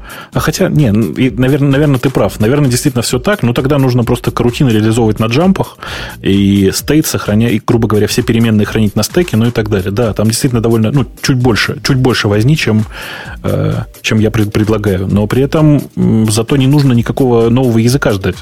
Понимаешь? Ну да, а еще в, тво, в твоей идее можно придумать свои собственные, ну, не будем их зелеными называть, потому что зеленые уже есть, например, синие потоки, синие микропотоки для, состоя... для сохранения состояния. А, думаю. Не, ну не обязательно синие. Мне кажется, что ну, нужно какие-то такие розовенькие. Розовенькие. Маринка, понравится розовенький? Нет, розовый некрасивый. Красивые темно, темно-синие, зеленые и... Маринка розовая, это же гламурно. Ну, вот. Слушайте, Violet, Violet Blue Threads, вот так. Или Electric Blue Threads. Вот отлично, Electric Blue Threads. Ты хочешь поговорить об этом? Про Violet. шоу. Вообще, речь идет о том, что грамотные люди называют continuation, то есть вычисление с прерыванием и продолжением. Один из вот таких способов, который, по-моему, я повторюсь, привязан как раз к ui штукам, и вот для них как раз заточен, но вполне достойный способ. Просто сходу я не вижу, чем бы, чем бы он был так плох как мы любим ругать Microsoft. Да нет, он неплох по концепции и понятен вообще сам по себе. Я не уверен, что люди активно начнут этим пользоваться. Э, вообще удивительно, что эм, там где-то в языке внезапно появилась поддержка асинхронности. В то время как Erlang существует уже 20 лет, ура, появилась поддержка асинхронности. Вот, эти, вот этот синтекс специальный, он, конечно, будет народ пугать, потому что из тех людей, которые я знаю, про потоки знают, наверное, процентов 10, ну, из программистов я имею в виду. И вот среди этих 10 программистов я, наверное, человек 5 живых видел, которые про join слыхали. Ну, бывает и так, да, бывает и так. Э, я думаю, эту тему мы хорошо обсудили. По-моему, градус гиговости самое оно. Да. Ты такое подразумевал, когда предлагал. Ну, конечно, проводить. конечно. Мне, мне кажется, что нам с тобой пора перейти к самой вкусной теме и обсудить УАУФ. Как тебе? Да, я, да, я согласен. Потому что ты статью читал, кстати? Ну, я статью читать не стал, просто ты потому выписал. что я знаю, как работает УАВ, и могу по этому поводу не париться. Я ты даже, крут. я ты знаешь, крут. что сделал? Я специально перед тем, перед началом шоу, я ехал в машине и, и э, да, в машине, полюсь, и ехал и тренировался говорить УАВ. Ты умеешь говорить УАВ? ОАУ. Нет, нужно в одно слово. УАУФ. ОАУС. Во, даже свистишь между зубов. Очень похоже. А Грей не смог. Эм. Грей завис. Он, он, он даже не пытается. Я другое смог. Э, представляете, да, там, там Сван сейчас в чате пишет, что УАУФ не гиковская. Вы попробуйте сначала представить себе в голове, как оно работает. Вы это скажите сначала. Я вам даже скажу больше. Вы попробуйте прочитать эту статью три раза, и если вам станет понятно, как оно работает, вас можно брать соведущим в радио Ти. А что там такого страшного-то? Просто в этой статье. Нет, так три раза надо ну, прочитать. Там же много Там все не русскими буквами. Ну, ну давай, я вообще с УАФом знаком как раз с другой стороны, то есть как пользователь. Не как разработчик сервиса, а как пользователь этого сервиса. Слушай, Первое давай. впечатление да. было отвратительное. А? Почему? Было впечатление, это отвратительно. То есть только не, если ты не знаешь, как оно работает, теперь я прочитал статью, я в курсе. Ну и до этого, честно говоря, прочитал тоже. Но вот человек с улицы, которого заставляет уафиться, он вообще остается один на один с абсолютно непонятными концепциями, с многошаговой авторизацией и с какими-то странными телодвижениями. Нет, подожди, подожди, подожди. Давай, давай, да, да, давай издалека зайдем. Что тебе непонятно было в OAuth как пользователя? Как, как, как пользователь, как для пользователя? Фу, блин. Как пользователь что-то в нем не понимал? Ну, вообще я пользовался OAuth, понимаешь, через библиотеку, которая помогает это делать, какая-то козырная библиотека. Опаньки. Нет.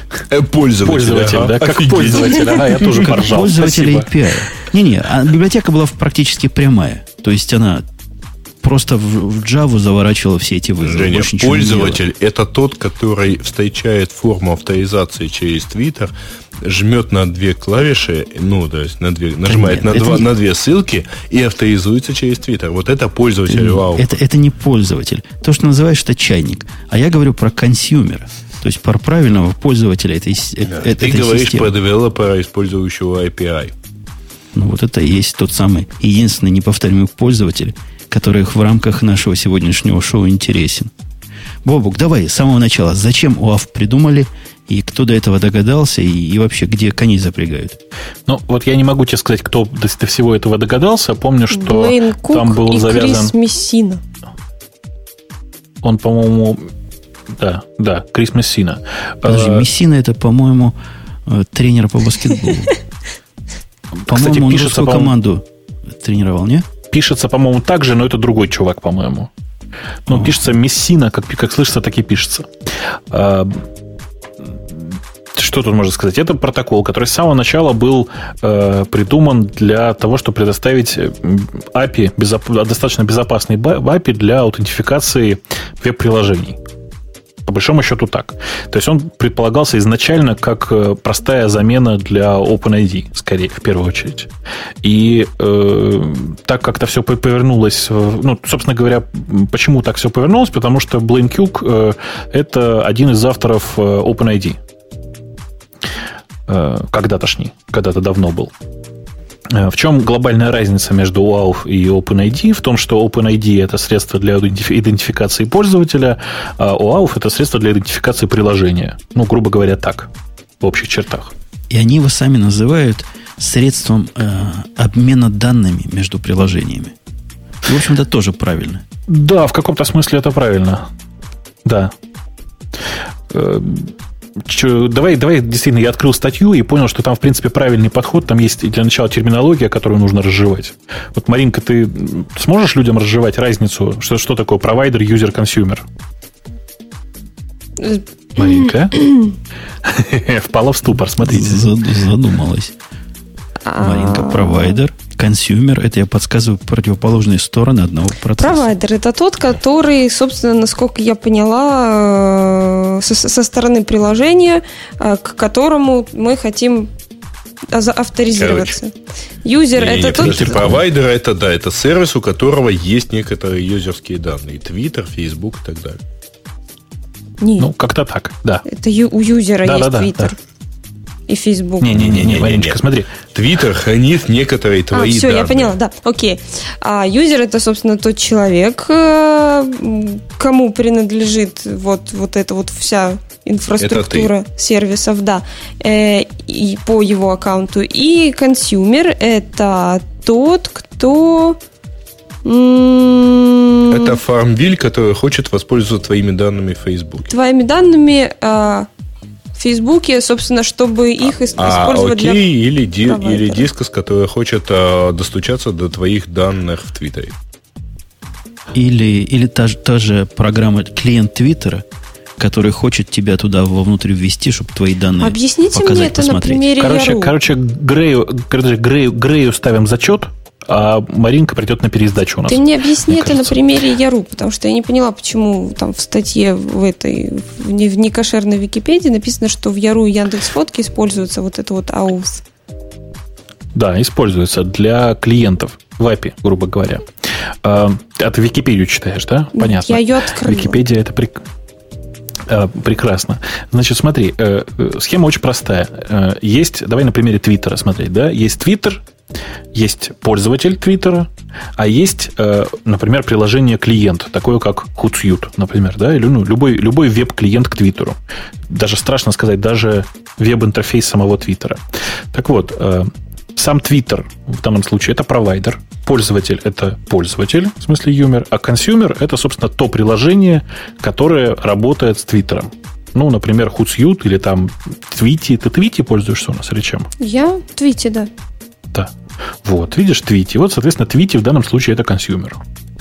Ну, э, так, это собственно, такая и было базовая... изначально. Да. Понятно. Ну, ну да, молодец, только ты с, подстав, с подсказки Грея все э, рассказывала. Нехорошо, нехорошо. О. Надо было учить, в конце концов, материал, Матчасть, который да. давали мы в конце да. концов. А да, да. Вот, видишь, а он знал. Он просто учился, понимаешь, Мариночка, в отличие от тебя. А ты просто профилонила, и ты методичку не читала, конспектов у тебя нет, как ты мог вообще, как ты пришла так не готова? И даже, и даже, видимо, короткую версию у Ауфа этого не прочитал, не говорю уж о длинной, с разухабистой диаграммой. Ну, почему? Читал, конечно. Ну, читала, читала, писала. Да. Все, застыдили Мариночку. 2. Застыдили Мариночку. Завтра придешь с родителями.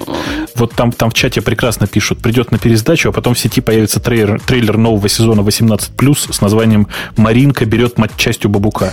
Фу, как вы, какие вы пошлые ребята. Ну что это, как можно? Как можно, конечно, как можно брать мать На самом деле, конечно, ничего не появится, потому что никакая сеть этого не выдержит ну, какая-нибудь все-таки должна выдержать. Э, давайте прямо про, как это, вернемся к протоколу. Это действительно очень интересный момент, как это, вся эта ерунда работает. Сейчас мы с этой халабудой попытаемся взлететь. Э, собственно, в статье, по которой мы это все обсуждаем, действительно есть э, два, как это, две цепочки объяснения, как работает ОАУ. Короткая и длинная. На самом деле, правильная, конечно, только длинная, но давайте начнем с короткой. Как это выглядит? Э, consumer, то есть, например, клиент Твиттера э, идет на э, веб-сайт самого Твиттера, то есть в данном случае на веб-сайт провайдера, и говорит, а дай-ка мне, пожалуйста, ключик. Ну, такой ключик, золотой практически, для того, чтобы пользоваться твоей API. Твиттер чешет репу, говорит, хм, ключик. Дай-ка я сначала проверю, у меня пользователь такой вообще есть, от которого ты запрашиваешь. Ну и проверяет, соответственно, есть ли такой пользователь в Твиттере. Если есть, просит его залогиниться. Э, ты логинишься, все как положено. После этого он отдает тебе ключик. Точнее, не тебе, а отдает э, в данном случае consumer у ключик, ну, там, грубо говоря, key и secret, и secret part от него, да. Э, и этот ключик э, consumer сохраняет для начала у себя. Э, так.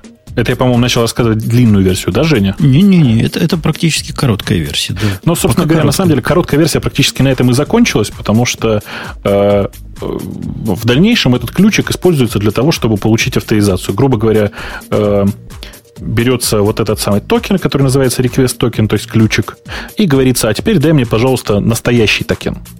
Ну, уже после валидации пользователем. Этот настоящий токен, он, э, как запрос, запрос к нему отправляется э, по, как бы это сказать, криптованный с помощью ключа, который с самого начала получился и был подтвержден пользователем. В результате мы получаем э, такой секретный ключик, набор циферок, который, по сути, ну, по сути, наверное, можно какую-то аналогию с паролем привести. Да? Это токен, с помощью которого клиенты будут авторизовываться. То есть consumer ы будут авторизовываться в дальнейшем. Э, в чем прелесть этой схемы? В том, что э, пользователю не нужно менять там логин-пароль в случае, если он хочет, чтобы ну, например, его твити, который запущен у него на айфоне, перестал ходить за свежими обновлениями, телефон, например, украли. И всякое такое. Женя? Злые языки, которые пишут Бобук, все запутал. Я вам скажу, он наоборот упростил. На самом деле все еще сложнее. На самом деле там еще и callback URL вовлечены, которые надо передавать, и редиректы для авторизации, и, и всякое прочее интересное. Да, но это была короткая версия. Ты сможешь озвучить длинную? Нет, э, тут я тебе такую честь оставляю. Тут ах ты же, ах много ты ж, кубиков. Ах ты ж паразит-то какой. Ну хорошо, ладно, давайте, давайте я вам расскажу длинную версию. А, надо, кстати, честно сказать, что в это мы рассказываем о том, как работает OAuth в версии 1, потому что в версии 2 сейчас есть некоторые изменения, но версия 2 до сих пор драфт. Надо в следующем выпуске обязательно поговорить, чего же там поменяется. Договорились. Значит, э, она до сих пор драфт, и непонятно, когда будет зарелизена. Значит, как, э, как это еще раз выглядит? Например, давайте на примере того же самого Твиттера еще раз. Твиттер-клиент запрашивает э, у Твиттера так называемый request токен. То есть, как это, первоначальный ключ. Твиттер создает этот уникальный ключик и секрет для него. Отправляет, соответственно, пользователя точно так же прогоняет через авторизацию для того, чтобы, собственно, с этим токеном что-то получилось. авторизуется, после этого, внимание... Прогоняет, он, он просто редиректит на сайт провайдера в то место, которое надо авторизоваться и возвращает в это место токен. Да, совершенно верно. У него пробрасывается специально, в специальном параметре токен э, для авторизации. Пользователь авторизуется своим логином и паролем стандартно через веб. Внимание, после этого, после авторизации происходит очень смешная вещь. В начальном запросе, который был get request token, есть э, URL, куда, собственно говоря, э, пользователя пробросит по, по окончании авторизации. Страшно, да, сказал? Ну, так... по-простому, по-русскому это называется callback URL. Ну да, собственно говоря, это по большому счету callback именно. То есть выглядит это так, повторюсь. Э, мы получили request токен, э, запросили с этим request токеном, э, токеном разрешения пользователя авторизоваться, пользователь подтвердил, и после этого тебя перебросило на тот URL, который с самого начала был задуман. После этого происходит вторая стадия. Вот кто сейчас пишет, ну, можно помедленнее, я записываю, пишите быстрее. Потому что второй стадии это как раз то, о чем он умолчал в короткой версии. Конечно. Ну и кроме того, я не могу так долго, скоро звонок. А, а у меня порно недосмотрено за сегодня еще. Так вот, Дальше начинается вторая стадия, и она гораздо более страшная, потому что тот первоначальный токен, который мы получили, это всего лишь request токен. То есть э, токен на запрос. Потому что теперь мы хотим получить access токен. Что мы делаем? Мы берем request токен э, и используем его в качестве параметра, вызывая, э, грубо говоря, функцию getAccess токен. Подожди, а вот, точно... вот эта getAccess токен, она вызывается при помощи закрытой секретным токеном, который ты уже, секретной конечно, частью, которую ты получил. Конечно, конечно. Понятно, понятно. А, при этом там, ну, там, там действительно, грубо говоря, используется криптование некоторой фразы, которая через callback пробрасывается. Ты крипто, криптуешь э, ключом и секретной частью э, все это хозяйство, оно, проходит, оно, соответственно, снова вызываешь сайт, в данном случае Твиттера, э, с просьбой получить access, э, и она тебе с той, с той стороны возвращает, собственно говоря, нормальный аксесс уже не колбеком, а просто напрямую в посте, в тексте, в телепоста. Э, Все, после этого ты, получ... ты по сути, получаешь э, access токен, которым можно пользоваться. Что рекомендуется дальше? Дальше рекомендуется раз в какое-то время выполнять функцию, которая называется OAuth Verify. Э, она, по большому счету, вызывает ну, собственно говоря, она пробрасывает этот токен и говорит, скажи, а мне вот это, для этого пользователя что можно делать? Ну, и она, соответственно, с, с этим ключом возвращает много всякого интересного, а пользователя в случае с Твиттером там возвращается, если я не ошибаюсь, обычно юзер-инфо и список разрешений. Все. В принципе, список разрешений тут может быть любой. Как, какой провайдер надумает, и такую можно сделать градацию доступов потом. Потому что ну, это всего лишь ключики и значения, и больше ничего. О, ты знаешь, я, вот, я теперь понимаю некоторых преподавателей. Вот, то есть у меня бывает такое, что я там по 4 часа в день читаю лекции.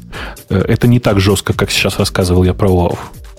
Ну, на самом деле ничего уж такого дико сложного здесь нет. Просто ты они называют ее двухступенчатой. На самом деле это трехступенчатая авторизация скорее, да, чем двухступенчатая. Потому что начальный реквест, потом это, потом еще и запрос.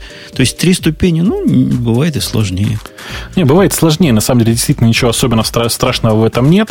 Очень приятно здесь, что э, по большому счету, сейчас вот я смотрю так, а, нет, в одном месте все-таки требуется э, доступ к OAuth э, тому самому в провайдеру от э, консюмера напрямую в одном месте всего лишь. Во всех остальных местах его не требуется, все происходит через э, браузер пользователя. Ну, теперь нашим дорогим пользователям, которые, например, пишут своего клиентика к Твиттеру, будет гораздо проще разобраться с тем, собственно, чего от вас хотят для того, ты чтобы знаешь, взять данные из Твиттера. Ты знаешь, я надеюсь, что люди, которые пишут клиенты для Твиттера, возьмут нормальный какой-нибудь там Python OAuth 2, в смысле в э, библиотеку готовую, или PHP OAuth, или там Фу. джавовские реализацию OAuth. Ну, да. Но только потом, если используют PHP OAuth, обязательно должны потом э, после этого пиера вымыть руки. И принести жертву богам вот та библиотека, которую я использовал, она вот именно заставляла тебя сделать пошагово все эти три авторизации, генерировать ключи самому. Может, библиотека была слишком низкоуровневая. Но вот если не знать, как она работает, это просто какая-то магия. Но теперь-то все. Теперь вы все, дорогие слушатели, знаете, куда коней запрягать. Ну, я правильно понимаю, что э, тебе, теперь тебе все понятно, а Маринка как не понимала, ничего таки не поняла. Маринка, ты поняла что-нибудь? Да, конечно, я все поняла. Что, повторить, Фу, что ли? господи. Господи, нет, повторять не надо, ты молодец, ладно, будем считать, что обойдемся без пересдачи на этот раз. По-моему, было достаточно познавательно, может, даже кто-то чего-то вынес. Мне вот этот Мангрел, Мангрел, он звучит красиво. Мангрел – убийца Апача Лайти. и Nginx. Он всех убьет. Вы, ты про него раньше слышал до этой Да, я про него темы? слышал в основном в э, связке с э, этими самыми с рельсами, с рельсами. С рельсами. С рельсами. Ну, вообще прикольная идея. Статью читал или опять как а, всегда? давай ты будешь рассказывать, а я буду говорить, читал или не читал, потому что... Ну, или я могу в обратную сторону, хочешь, если давай я попробую рассказать. Давай? Да как, как, как хочешь, давай. Значит, Мангрел это такой, такой, такой Xscript для бедных. А, сейчас страшно я сказал, да? Угу. Mongrel это э, такой HTTP сервер, у которого единственным, я так понимаю, интерфейсом для подцепления других э, как бы это сказать, ну, для сервинга не столько статической, сколько динамической страниц используется ZeroMQ. То есть э, message queue, который э, ну, то есть, по большому счету, просто message queue. Как это выглядит? Не, не, не, Нет? не, я тебя остановлю. ZRM это не, не просто message. Это такой фиктивный message. Ты, ты на него смотрел когда-нибудь вблизи? Да, смотрел. Но я не понял, это, чем это, он фиктивный для тебя. Ну, потому что любой, допустим, ActiveMQ это у тебя есть там продюсер, есть там провайдер, есть откуда куда тягать эти месседжи. ZRMQ это всего лишь API. Это всего лишь набор библиотек для обмена, которые похоже со стороны, как будто бы ты сообщение посылаешь. Никакого сервера в ZRMQ не надо для того, чтобы одна аппликация общалась с другой. Никакого ZRMQ сервера не надо. Не-не-не, сервера не ты... надо, каждое приложение выступает сервером. Да, каждое это всего лишь библиотека, говоря вот по-русски. Такая библиотека, которую ты можешь использовать для того, чтобы сервер поднять у себя, или как бы его ответную часть поднять для себя. То есть в этом смысле он немножко не такой, как остальные реализации Q, к которым, может, наши слушатели привыкли. Эм, ну, да, давай скажем, что это необычный message queue, хотя, в принципе, разницы никакой нет. Если централизованный, оно такой, знаешь, децентрализованный message queue. Embedded, embedded они, они не зря называют себя Zero MQ, потому что, по сути, никакого message queue нет. Ну, знаешь, как это, Neo нет никакого message queue, никакой ложки не существует. Вообще, я на медне пытался его скомпилировать под э, Snow Leopard. Доложу вам нетривиальное занятие. А зачем? Ну, у них есть версия, называется JM... Что а, да, да, для Java есть биннинг, да. Для Java, да. И прямо да. большую голову надо иметь. Ну, э, я как-то ставил из, из то ли из брю, то ли из, из портов, как-то так, то есть ну, по старинке готовыми средствами пытался ну, ставить. Ну, в, в общем, ты прав. Я пристал, конечно, к фигне на ровном месте, но сегодня мы ж в деталях точны. Э, ну, Q и Q. Ты прав. Идея в том, что есть сзади вот этого э, сервера, который понимает HTTP протокол и больше ни хрена в жизни не понимает, есть вот этот ZeroMQ. Э, да. И по большому счету э, Mongrel делает вот, что он формирует из э, готового реквеста, который пришел по HTTP, э, сообщение внутри ZeroMQ, на которое по большому счету отвечает грубо говоря, респонсом э, готовое приложение. То есть, по большому счету, это такой, я неправильно даже сказал, это не Xscript для бедных, это резин для бедных. Жень, ты резином пользовался когда-нибудь? Однажды смотрел. Ну, похоже? Похоже. Ну, а слушай, а как ты думаешь, вот мы с тобой его не видели внутренности, было бы концептуально, если бы он и статику так отдавал. То есть специальное приложение с той стороны ZRMQ для статики сидит. То есть работает с файловой системой, как с ресурсом. Ну, это было бы очень круто, и, и, скорее всего, так и сделано, потому что ребята, которые писали Мангрел, по крайней мере, первые, были вполне себе адекватные. Адекватные гики. Да. Вот. Вот теперь вопрос, а что ж такого специального в нем? Да вроде бы ничего, это можно сделать. Это, а я думаю, можно... Да. Ага. То, что с той стороны этого MQ все обработчики и все интерпретаторы запросов, они от Мангрела независимо концептуально. Они всего лишь должны уметь из ZRMQ читать и туда чего-то написать. Это все, что требуется. Ну, в некотором, некотором стандартном формате, давай не будем забывать. В некотором стандартном формате, который описан в Мангреле. То есть, грубо говоря, у них есть объект, который в месочке уходит под названием request, и возвращается объект с названием response. Ну, там, с, в с некоторой структурой, грубо говоря.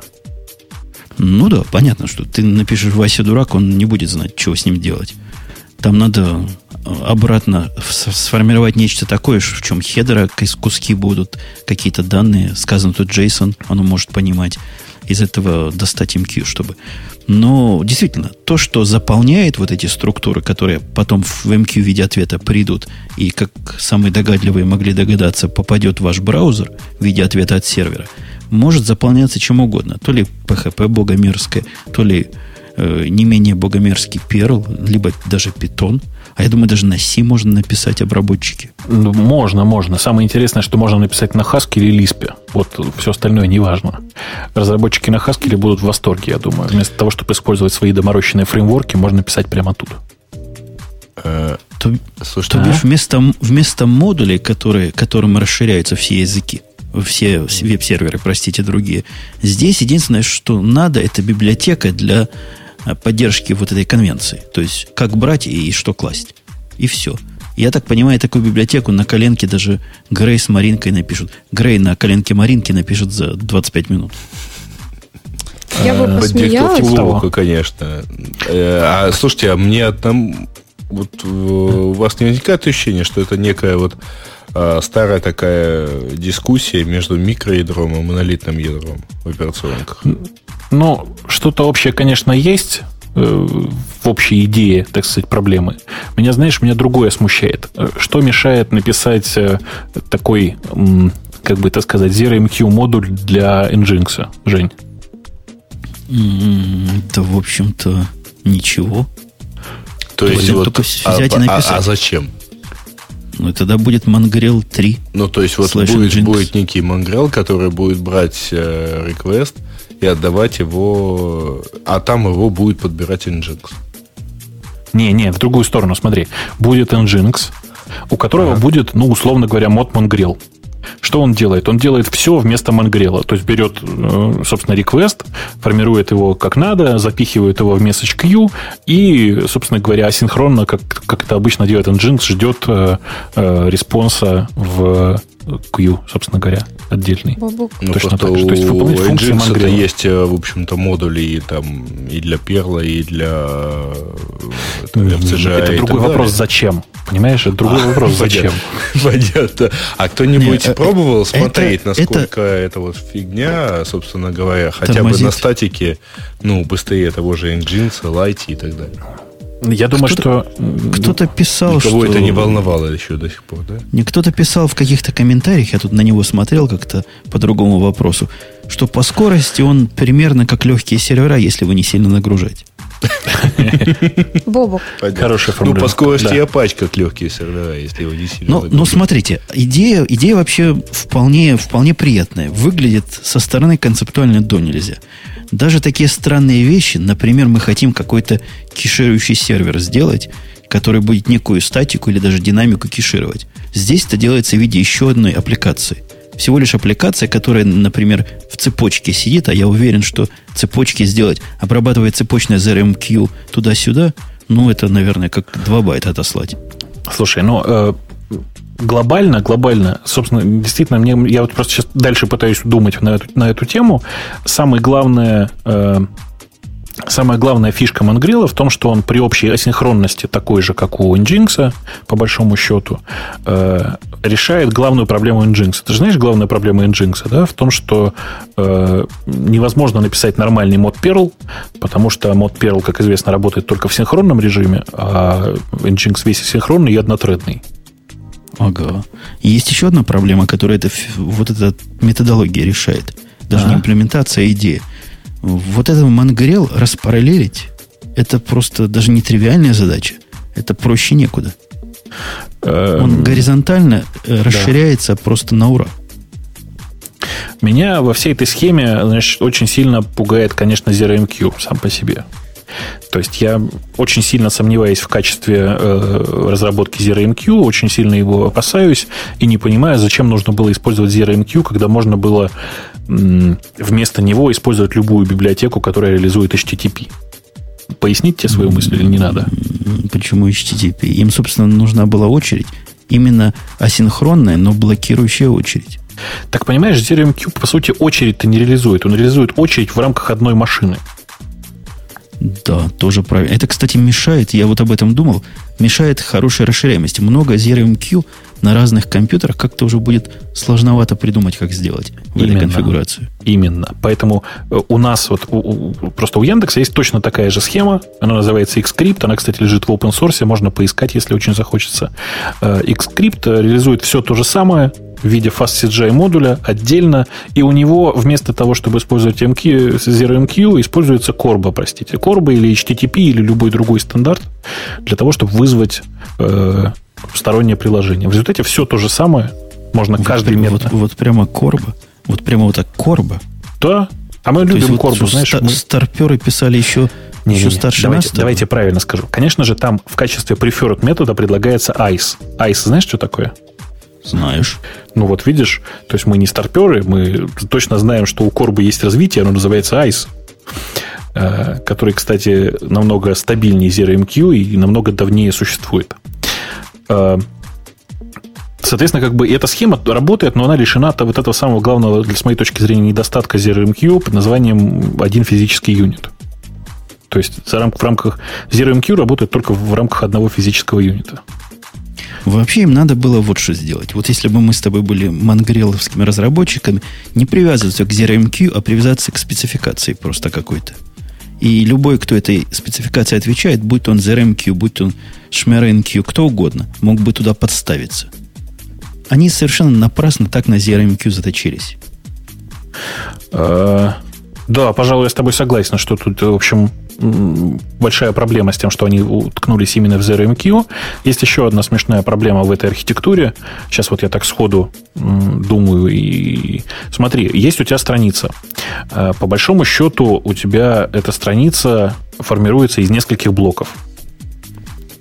А, насколько я понимаю описание общее этой схемы, а, у тебя, грубо говоря, все должно собирать один э, ZeroMQ, э, как это сказать, респонсер. Понимаешь, о чем я? Наверное, да. Вот. А это не позволяет провести грамотную декомпозицию. Э, если говорить очень грубо, у тебя э, внутри придется делать еще много раз. Ну, представь себе, у тебя приходит страница, которая говорит, а дай мне первую страницу форума. Что тебе нужно сделать? Тебе нужно сказать, ага, значит, здесь у меня будет заголовок форума, здесь будет конец форума, а в середине у меня будет, а да, здесь дай мне, пожалуйста, 50 этих item ов. Э, откуда-то из базы. В результате это все строится внутри одного процесса. Почему бы не сделать еще большую декомпозицию и не сказать, вот получить один item э, форума из базы, это вот отдельный модуль, отдельный, э, как это сказать, responder в ZeroMQ. Понимаешь, да? Ну да, э, разумно, разумно концептуально. А ты знаешь, чего мне казалось бы правильно технически сделать? А? Выбросить ZeroMQ и прикрутить с той стороны, например, kept collection от Mongo. И вообще Mongo как бэкэнд к этой балалайке. Ну, короче, Прикинь. слушай, вот ты понимаешь, мы с тобой сейчас сходу вот столько хотелок написали, написали бы к этому самому Мангрелу, столько пожеланий, э, так сказать, авторам, я боюсь, что они не справятся. А оно там делать-то, собственно, нечего. То есть HTTP запросы туда-сюда гонять, ну, это, это всякий мальчик умеет. И я даже думаю, даже многие девочки, вот Маринка, например, туда-сюда HTTP запросы однозначно, легко прогнала. Однозначно. Легко. Однозначно. Видишь, мне кажется, мне кажется, что вообще правильно, я еще раз повторюсь, это сделать в качестве модуля к Nginx и, и уже не париться. Ну да, эти-то умеют как следует с HTTP конечно, общаться. Этот, Что конечно. будем изобретать? Этот, он там по большому счету, правда, один. Бобок, а что такое? Ну, Расскажи мне про этот самый, сейчас я тебе скажу. Я просто читаю тут, пока вы рассуждаете, статью на блоге Twitter Engineering, и здесь про Unicorn рассказывается, и про то, как используется, собственно, этот Mongrel в Твиттере. Вот. Ага. Он в Твиттере используется? Да. Где-то ну, да. Вот это плохая рекомендация. Это плохая рекомендация, да. Но, вот, и мне конечно. стало интересно, что такое мод прокси балансер. О, это ты следующую тему пыталась, да, дернуть? Не, а тот, Нет? тот мод по-другому называется. Нет. А прокси балансер. Ты, ты про тот, который Google хочет весь интернет ускорить? Нет, не, не, она это именно... я именно про да. использование Монгрелла и э, Apache. Они как-то его совместно используют в Твиттере. Нет, значит, прокси балансер это такая фигня, которая позволяет, э, грубо говоря, балансировать между разными э, чуть не сказал проксями, между разными респондерами. Но давай скажем так. Строить внутри Apache э, балансеры, балансировщики. Как это выглядит? Ты э, берешь, э, ну, грубо говоря, это выглядит так. Ты берешь в, в Apache прямо говоришь, что за, э, например, localhost slash тест угу. отвечает балансер с именем таким-то. Например, там балансер с именем Маринка. Э, после этого ты в отдельном куске конфига описываешь, что э, балансер Маринка состоит из машины такой-то, машины такой-то, машины такой-то и машины такой-то. Когда пользователь приходит на localhost slash тест, угу. его отправляет на одну из этих машин. Понимаешь, угу. да? По сути, это есть балансировка. То есть она там а по дефолту раунд-робином. Каким образом оно вычисляет на какую из? Нет, оно по умолчанию отправляет Друг, просто на, типа, на по очереди, на по очереди, на случайный, да. Но есть и средства, которые позволяют... Э, Направлять конкретно. Э, да, угу. то есть, грубо говоря, изменять в зависимости от нагрузки на нужной машине. Маруся, ты, давай тебя научу теперь, как это правильно делают большие. Взрослые. Правильно, большие, вот то, что все рассказал Бобук, не делают. Да. Я думаю, даже Яндекс не делает. Нет, просто прокси-балансера. Во. Они ставят... Э, есть такие специальные железки, которые называются LB, которые ставятся до всяких прокси-шмокси. Это такая неубиваемая железяка, в которой можно много чего научить.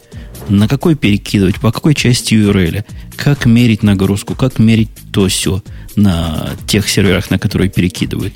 И вот эта штука стоит впереди всяких твоих application серверов, веб-серверов, чего хочешь. Но она стоит денег, не маленьких. Ну, вообще нет, Женя. У нас просто все эти балансеры реализованы на Linux. Ну, их и на Linux можно реализовать, конечно. Это типа как вместо Cisco поставить FreeBSD. Не, ну железо даже тоже Пусть оно работает. Ну да, я же говорю, поставить компьютер из подвала с FreeBSD и будет раутером. Нет, раньше просто были такие железки, они назывались Cisco Директор, если я не ошибаюсь, директор. Соответственно, потом мы как в какой-то момент поняли, что Cisco директор покупать до бесконечности можно, а э, надлежащей производительности они не дают. В результате мы начали собирать балансеры на, как он называется, LVS, да? Я все время забываю. На Linux, короче. Угу. На, на Linux балансировщике. И, в принципе, довольны до сих пор. У нас все хорошо работает. Ну, нормально. Наши Big Five пользуют для этого. Но там, конечно, цены не сложишь. Ну, да. Да. Ну да, ну да. да Ты, ну, да, ну да, может мы двинемся в сторону, да, вот, вот тем пользователей. Ну, да. Жень, смотри, они уже, как это, боязливо, они... боязливо уползают. Они Нет, там темы, кстати говоря, тоже такие. А, а у нас столько замечательных тем. Вот как, допустим, Google собирается автотюнить веб, я читал много и ничего не понял. Нам есть что вообще по этому поводу сказать? Вот это ты подставился, конечно. То есть ты, читал, то есть ты Я не то, что читал, я даже понял.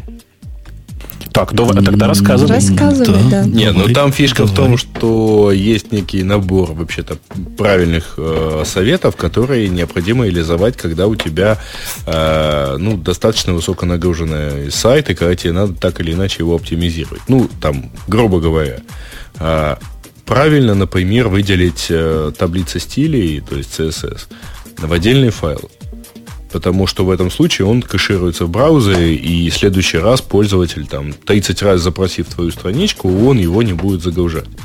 Вот. Сейчас, внимание, Грей, Грей моду. Да ладно. Да ты чё? А ты, главное, скажи, мод page speed при чем здесь? Вот это вот и, его, это вот и его, есть вот. модуль э, Капачо, который Google там, вот в котором Google воплотил вот такую штуку. В этом... Как, а... Какую такую штуку? Пока ты сказал про штуку, которая рекомендация, как разделять CSS, ну да, не это, только, это понятно. Не только. Убирать там всякие э, лишние пробелы, убирать комментарии из CSS, из JavaScript и так далее. Что делает этот самый чертов мод PageSpeed? Э, PageSpeed? Значит, ты его подключаешь к Apache, а дальше получаешь возможность использовать, там есть такие штуки под названием фильтры. Вот, ты э, директивами в конфиге Apache указываешь, что э, там выделять все CSS-скрипты. И это э, бисовая штука. Начинает э, все CSS-директивы внутри страниц. Вот она их вот там Apache должен выдать какую-то страничку. Он, э, эта штука из э, текста страницы вытаскивает CSS директивы, сохраняет в какой-то там чего-то там точка хэш, это CSS файл теперь. А в исходном коде заменяет на ссылку на этот CSS файл. То есть вот ты не хотел, ну, руки у тебя не дошли выделить эту табличку э, стилей в отдельный файл, за тебя этот самый модуль все это дело сделал. Ровно то же самое он может делать с JavaScript. Он может убирать там пробелы в JavaScript, он может оптимизировать JPEG, там, JPEG файлы и так далее. Вот. Там есть, конечно, всякий определенный риск, потому что, там, например, у тебя JavaScript может там вдруг оказаться э, ну, в полном неведении, какой у него там вокруг него дом построен. Но, в общем, там, соответственно, для каждого из фильтров прописано, насколько это там moderate риск или low риск, и, в общем, насколько это вообще опасно применять, чтобы у тебя ничего не сломалось. Ну, ты вообще почти правильно все рассказал. Единственное, что, э, что ты не сказал еще, что э, мод PageSpeed, он делает еще одну офигенную вещь. Он на ходу, в зависимости от нужного параметра, пережимает картинки да, да, нет, подожди, я, я сейчас сказал про шпеги и так далее. Ну, то, ну, просто извини, там не, не все совсем влезало. Это правда. А, да, ну, то есть, короче, это такая штука. Вообще у Google есть а, такой плагинчик под названием PageSpeed. Он а, ставится в Firefox. Вот. Кстати, аналогичный есть плагинчик у Yahoo, называется eSlow. И он показывает не, не. массу всего полезного для того, чтобы вот, вот там ты зашел на свой сайт, посмотрел, что как грузится, тебе посоветовали, знаешь, там вот это вот, вот это вот надо бы вынести в отдельную CSS, вот эти вот э, скрипты у тебя как-то там не минифайт а, и так далее. А, штука жутко полезная, а это, видимо, такой модуль для того, чтобы, ну, раз не хочешь выполнять эти наши рекомендации, поставь модуль и больше не морочь себе голову. Мы за тебя все сами сделаем. Ну, Женя, вот мы с тобой должны сказать, что это вообще негодяйство, отвратительно и надо убивать. Мы должны сказать два слова. Работать не будет. Не-не, а, будет работать на самом деле. На самом деле, Женя, работать будет. Просто уровень деградации нужно контролировать, как я тебе сказал. Ну вот, например, я почему привел пример с картинками? Дебилизации. Нет, я привел пример с картинками не зря. Просто посмотри, посмотрите, как он пережимает картинки, вы все поймете на это без слез смотреть нельзя. То есть надо ставить такую э, такой этот сам мод PageSpeed нужно ставить с максимальной компрессией на все сайты с плохой эротикой. Заходишь, и сразу видно, что это уже не, не просто эротика, это уже конкретная порнография. Эм, эм, из реально полезных фишек, на самом деле, из реально полезных фишек я обнаружил только одну – он умеет в коде страницы менять назва... внимание, менять название картинки в тот момент, когда картинка реально изменилась. Если она не изменилась, то название будет старое, а закэшир... а, ну, а типа понятно, что э, ну, кэшируются эти картинки навечно в браузере с таким именем. Там есть еще одна. И там есть вообще масса штучек, и, в общем, это надо просто, ну, как бы понимать, для чего они делаются. Там есть противоположные директивы, кстати говоря. Там есть фильтры, которые позволяют, наоборот, CSS-файл э, включить в код страницы. Потому что зачастую это приводит к ускорению рендеринга. Это же известное ну, дело. Не, даже не только рендеринга, это приводит к, к ускорению загрузки, потому что там заради две, двух там, строчек в таблице стилей не имеет никакого смысла ходить там за 150 миллисекунд за дополнительным файлом. Ну, ну да, оно обычно того. параллельно, знаешь, делается, поэтому нормальные люди обычно этого не замечают. Э, тем не менее, действительно, модуль ужасно интересный, но прямо сейчас, вот я с Женей целиком согласен, работать не будет. Хотя GoDaddy уже пообещал его поставить всем сильно. Ты знаешь, а это, на, наверное, насильно. решение как раз для виртуального хостинга. То есть это штука, которую поставят действительно всем насильно. Насильно нельзя. Насильно нельзя, потому что он действительно очень сильно, ну, не портит, давай культурно скажу, не портит, но очень сильно изменяет HTML внутри страницы. В результате, ну, бывают такие моменты, когда он просто, просто уродует страницу. Я Понимаешь? думаю, слушай, будет, что это будет... момент такого бактестинга, потому что, ну, слушай, ну правда же, ты не можешь, э, если ты пришел покупать виртуальный хостинг, ты же не указываешь э, провайдеру, какой, какая версия ModXZip должна стоять у тебя на странице, правда? Как? Ну, ты контролируешь, она вообще будет работать или не будет работать, это раз. А во-вторых, я так представляю, будет особая такая категория дешевых виртуальных хостингов, еще более дешевых, чем сейчас, потому что на них бежит вот этот гугловский улучшатель. Оно же им будет обходиться, в смысле трафика меньше. Поэтому будет еще дешевле, наверное, хорошо. Кто хочет, такое купит и порадуется. Мне, мне тут сейчас подсказывают, что мой хостер, которым я пользуюсь, это, простите, не сочтите за рекламу, Deep это host. такой, да, мелкий хостинг DeepHost, вот как Грей подсказывает. Он, оказывается, уже вкрутил у себя поддержку PageSpeed, можно поиграться те, кто пользуется этим делом. Ну, я скромно скажу, что у себя я на большинстве своих сайтов это все дело реализовал задолго, а учитывая, что у меня фронтендом все равно Nginx, поэтому никакого смысла в, в модуле в Apache я вообще не вижу. В общем, господа и дамы, такое количество замечательных тем, на которых мы, мы только разогревались. Я не знаю, как ты, Бубок, я только разогрелся. То я тоже и только вот разогрелся, но пора заканчивать. Только бы хотелось подойти к обсуждению MDD и как она убьет профессию тестеров. вообще какая-то ужасная и, на мой взгляд, убогая идея. Или про, про другие концептуальные вещи, но, но все. Но никак. Никак время того. Я предлагаю даже плюнуть на пользовательские да. темы, чтобы не смазывать впечатление а вот такой Скажи, высокой степени. А давайте, простите, из пользовательских тем самую гиковую выберите. Вот какую? Вот самую гиковскую. А, Есть там такая? Открыть, тогда открыть Тут только, только Слушайте, а как-то они у нас совпадают с э, нашими темами. Так мы же их показали. Они, они наши темы да. видели. Ну. Ну, то есть вот а... тут XOR с Вейландом, ну, извиняюсь. Ну да, это у нас, у нас в темах не было, но мы успели, да, успели проехаться по этой теме. Э, так, скучно, скучно, неинтересно. Я поздравляю Грея с тем, что он стал представителем Яндекса в Беларуси. Официальным белорусом. За то, что его понизили да, официально должности. Слушай, а ты Почему? на белорусском что-нибудь скажи? На белорусском. А, знойдется все. Что? На белорусском будет так же, как на украинском. Нормально будет. Я... Да. Или... Дзяўчына? Дзяўчына, гарна. Дзяўчына. Гарно. Кстати, чувствуется у маленьких... шину, ага. После шоу я кое-что Чувствуется какой-то белорус... Спала с белорусом, да? Ага, понятно. Ни единой... Я, я посмотрел все темы верхние положительными плюсиками. Ни единой темы, которая хотя бы могла условно называться гиковской, здесь нет. Жень, ты не прав. Одна есть, я нашел. Ну, Google, будет, не Google, Google будет платить за найденные серьезные уязвимости в веб-продуктах от 500 до, э, внимания, 3133,7 доллара. Так... 3170 нет, 3.1.3.3.7. Ну, ты понял, ну, да? понятно, да. Да все да. поняли. Э, кто да. не понял, пожалуйста, выключите, э, выключите компьютер да. и идите к черту. Да.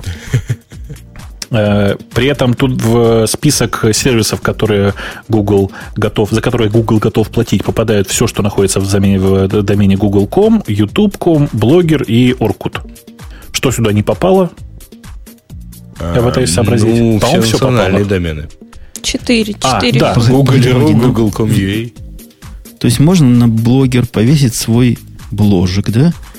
Внедрить туда, например, вот этот Intent, Instant Debate Intent. и находить в нем баги, а Google будет вам бабло отстегивать. Не, ну они там описывают даже, какого, какого типа баги, баги их интересуют, и теперь, внимание, начинаются заклинания, потому что их интересуют XSS, XSRF, CSRF, X, X, XSSI, э, провала, ну, проход авторизации – то есть, когда пользователь один, ну, один пользователь получает доступ к приватным данным второго пользователя. И, э, как это сказать, инжекшены, как это по-русски так сказать? Ну, короче, и возможность выполнения э, кода на серверной стороне. Э, Проскивание с, кода. Да, да, с клиентской, с, э, заброшенной с клиентской стороны. Слушай, как правильно царь 7 пишет у нас в чатике, эх, жаль, вейв закрыли, а то бы золотились бы. Обратите внимание, это они не за баги платят, они платят за найденные уязвимости. Security research, это, понимаете? Не, не про баги это вообще. А, при этом, мне очень нравится, смотри, э, что э, категорически не собираются платить за атаки против гуглевской корпоративной инфраструктуры, а жаль, я бы сказал. Э, не собираются платить за баги, связанные с social инжинирингом и физическими атаками на пользователей и сервера. Э, не собираются платить за DOS, за любого типа. Не в смысле дисковую операционную систему, а в смысле, э, как бы это сказать, да, с... Э, блин, как это сказать? Как сказать по-русски? Отказ от, да, от атаки нацелены на отказ об обслуживании. О. Э, невебные уязвимости, э, включая уязвимости в клиентских приложениях. Э, не собираются платить за SEO, как мог бы заметить Грей. Угу. Э, ну и так далее. Короче, там... А за, за физические атаки на работника Гугла? Вот там, там написано, нет, что social engineering and да. physical attacks. Так что ага. нет. Нельзя. Обидно. А то паяльник, мы всю их защиту сломали. Да, вот я тоже так думаю, не только защиту. Так далее. Короче, чуваки собираются платить реальные бабки за уязвимости. Ну, я посмотрю, как, э, как будут собираться уязвимости, потому что вы знаете, да, что уязвимость... Э, вот сейчас смотрите, внимание. внимание. Уязвимость в Яндексе, не то что в Гугле, в Яндексе. И то стоит сильно больше, чем 3000 долларов. Просто Кому? Яндекс за это кто, кто платит? Ну, это же очень просто. Спамеры платят. Э, люди, которые очень хотят... Когда их находят? Нет. Пока их Когда... не нашли, они платят. Типа того. То есть в тот момент, когда э, какой-то неприличный человек находит дырку в э, Гугле, он тут же бежит к э, тем, кто покупает эти уязвимости на черном рынке, давайте скажем так. И этот черный рынок, он довольно широк. И там деньги совсем другого порядка. Ну, давайте я по-другому скажу. Вот я просто лично знаю про дыру в Гугле, которую в прошлом году продали за 80 тысяч долларов. Ого. 80 тысяч. С тремя тысячами не сравнить, правда? Да, Какие дела? Наверное, 3130 мы... и 70. Ну, конечно, цифра красивая, но тем не менее сильно ниже, чем даже 50 тысяч, не говоря уже о 80. Но они бы могли семерочку, например, не, не за разделительную эту точку, не за плавающую точку выносить. Маленько, ну ты уж совсем это. Ты же уж каждому по 31 тысячи. Ну, да. За каждую уязвимость. Не каждому, а за уязвимость. Слушайте, давайте, давайте я вам скажу так. Что Google, что Яндекс, что любой другой э, большой сервис, это очень дорогая девушка. Каждая дырочка стоит бешеных бабок. Простите за Фу. пошлость формулировок. Это, это, это пойдемте после, после шоу. шоу вот так да, вот, пойдемте да. с этими аналогиями. Маринка, пойдем с тобой мы... в после шоу. Идем. Перед тем, как вы не ушли все в после шоу, я вам доведу пристраннейший довод э, о том, насколько наша точка зрения на темы в корне отличается от тех как бы гиков, которые нас слушают. В первых 10 темах, которые нам советовали сегодня обсудить из наших тем, из тех, которые мы тут собрали – нет ни одной, которую мы обсудили. Да, да. Ну, э, я честно хочу сказать, что, Жень, я очень хочу предложить вообще регулярно раз в месяц тему с э, гиковскими темами, так сказать, возродить. В смысле, повторять. Э, потому что мне, не знаю, как тебе, мне понравилось. Даже мне понравилось. Да и мне понравилось. Да. Отойти То можно, все, все То есть в следующий раз, первую, первую неделю каждого месяца у нас э, гиковский, гиковский выпуск. И при том, что Грей должен подготовить одну тему, и Маринка должна подготовить одну тему, чтобы рассказать. Да. Ну, да. я-то Мариночка, справился, а виду... вот Маринка... Ну, Маринка прочим, долго не была, темы. ей надо как-то войти в ритм снова. Uh, Мариночка, имей в виду, что вот несмотря на разных там глупых ненавистников, которые кричат, что Маринка не молодец, ты молодец. И вот Сван, Но например, не то, совершеннейший, Сван совершеннейший бред. Говорит, раньше, говорит, радио Ти был именно такой. Да никогда радио Ти именно такой не, не был. Сегодня мы просто показали, каким бы он мог быть. Если да. бы звезды да. легли иначе. Ну все, вот на этом мы сегодняшний странный, экспериментальный, но, возможно, не последний в этом роде выпуск завершаем. Ваши впечатления вы сможете, я надеюсь, положительные, оставить на radio-t.com нашем сайтике, был наиполнейший состав, и просто, ну, полнее просто некуда. Была Маринка, она же Маруся, которая вернулась в семью. Надеюсь, в следующий раз будешь буду, с нами. Буду, буду. Никуда я не денусь. Будешь, молодец. Вот мы тебя в следующий раз, тебя и, и Грея, который был так сильно уж наказывать не будем, а будем говорить на языке, который вам более понятен. На Обещаю, что мы тоже так будем делать. И был Бобу, который зажигал сегодня, я думаю, лекцию про ОАФ. Его издадут Вау. огромными тиражами. Вау. Вау. Наверное, минимум 15 экземпляров распространят среди суровых гиков. Ой, я постараюсь. Еще был Умпутун, который, в общем, зажигал, мягко говоря, не меньше меня, а скорее даже больше, и старательно готовил все темы, и сегодня вообще прекрасно поработал не только оппонентом, но и бил в поддых. Ну и вообще, как всегда, был великолепен. Что там скажешь? Все, на этом все. И встретимся на следующей неделе. Пока. Пока. Пока. Пока.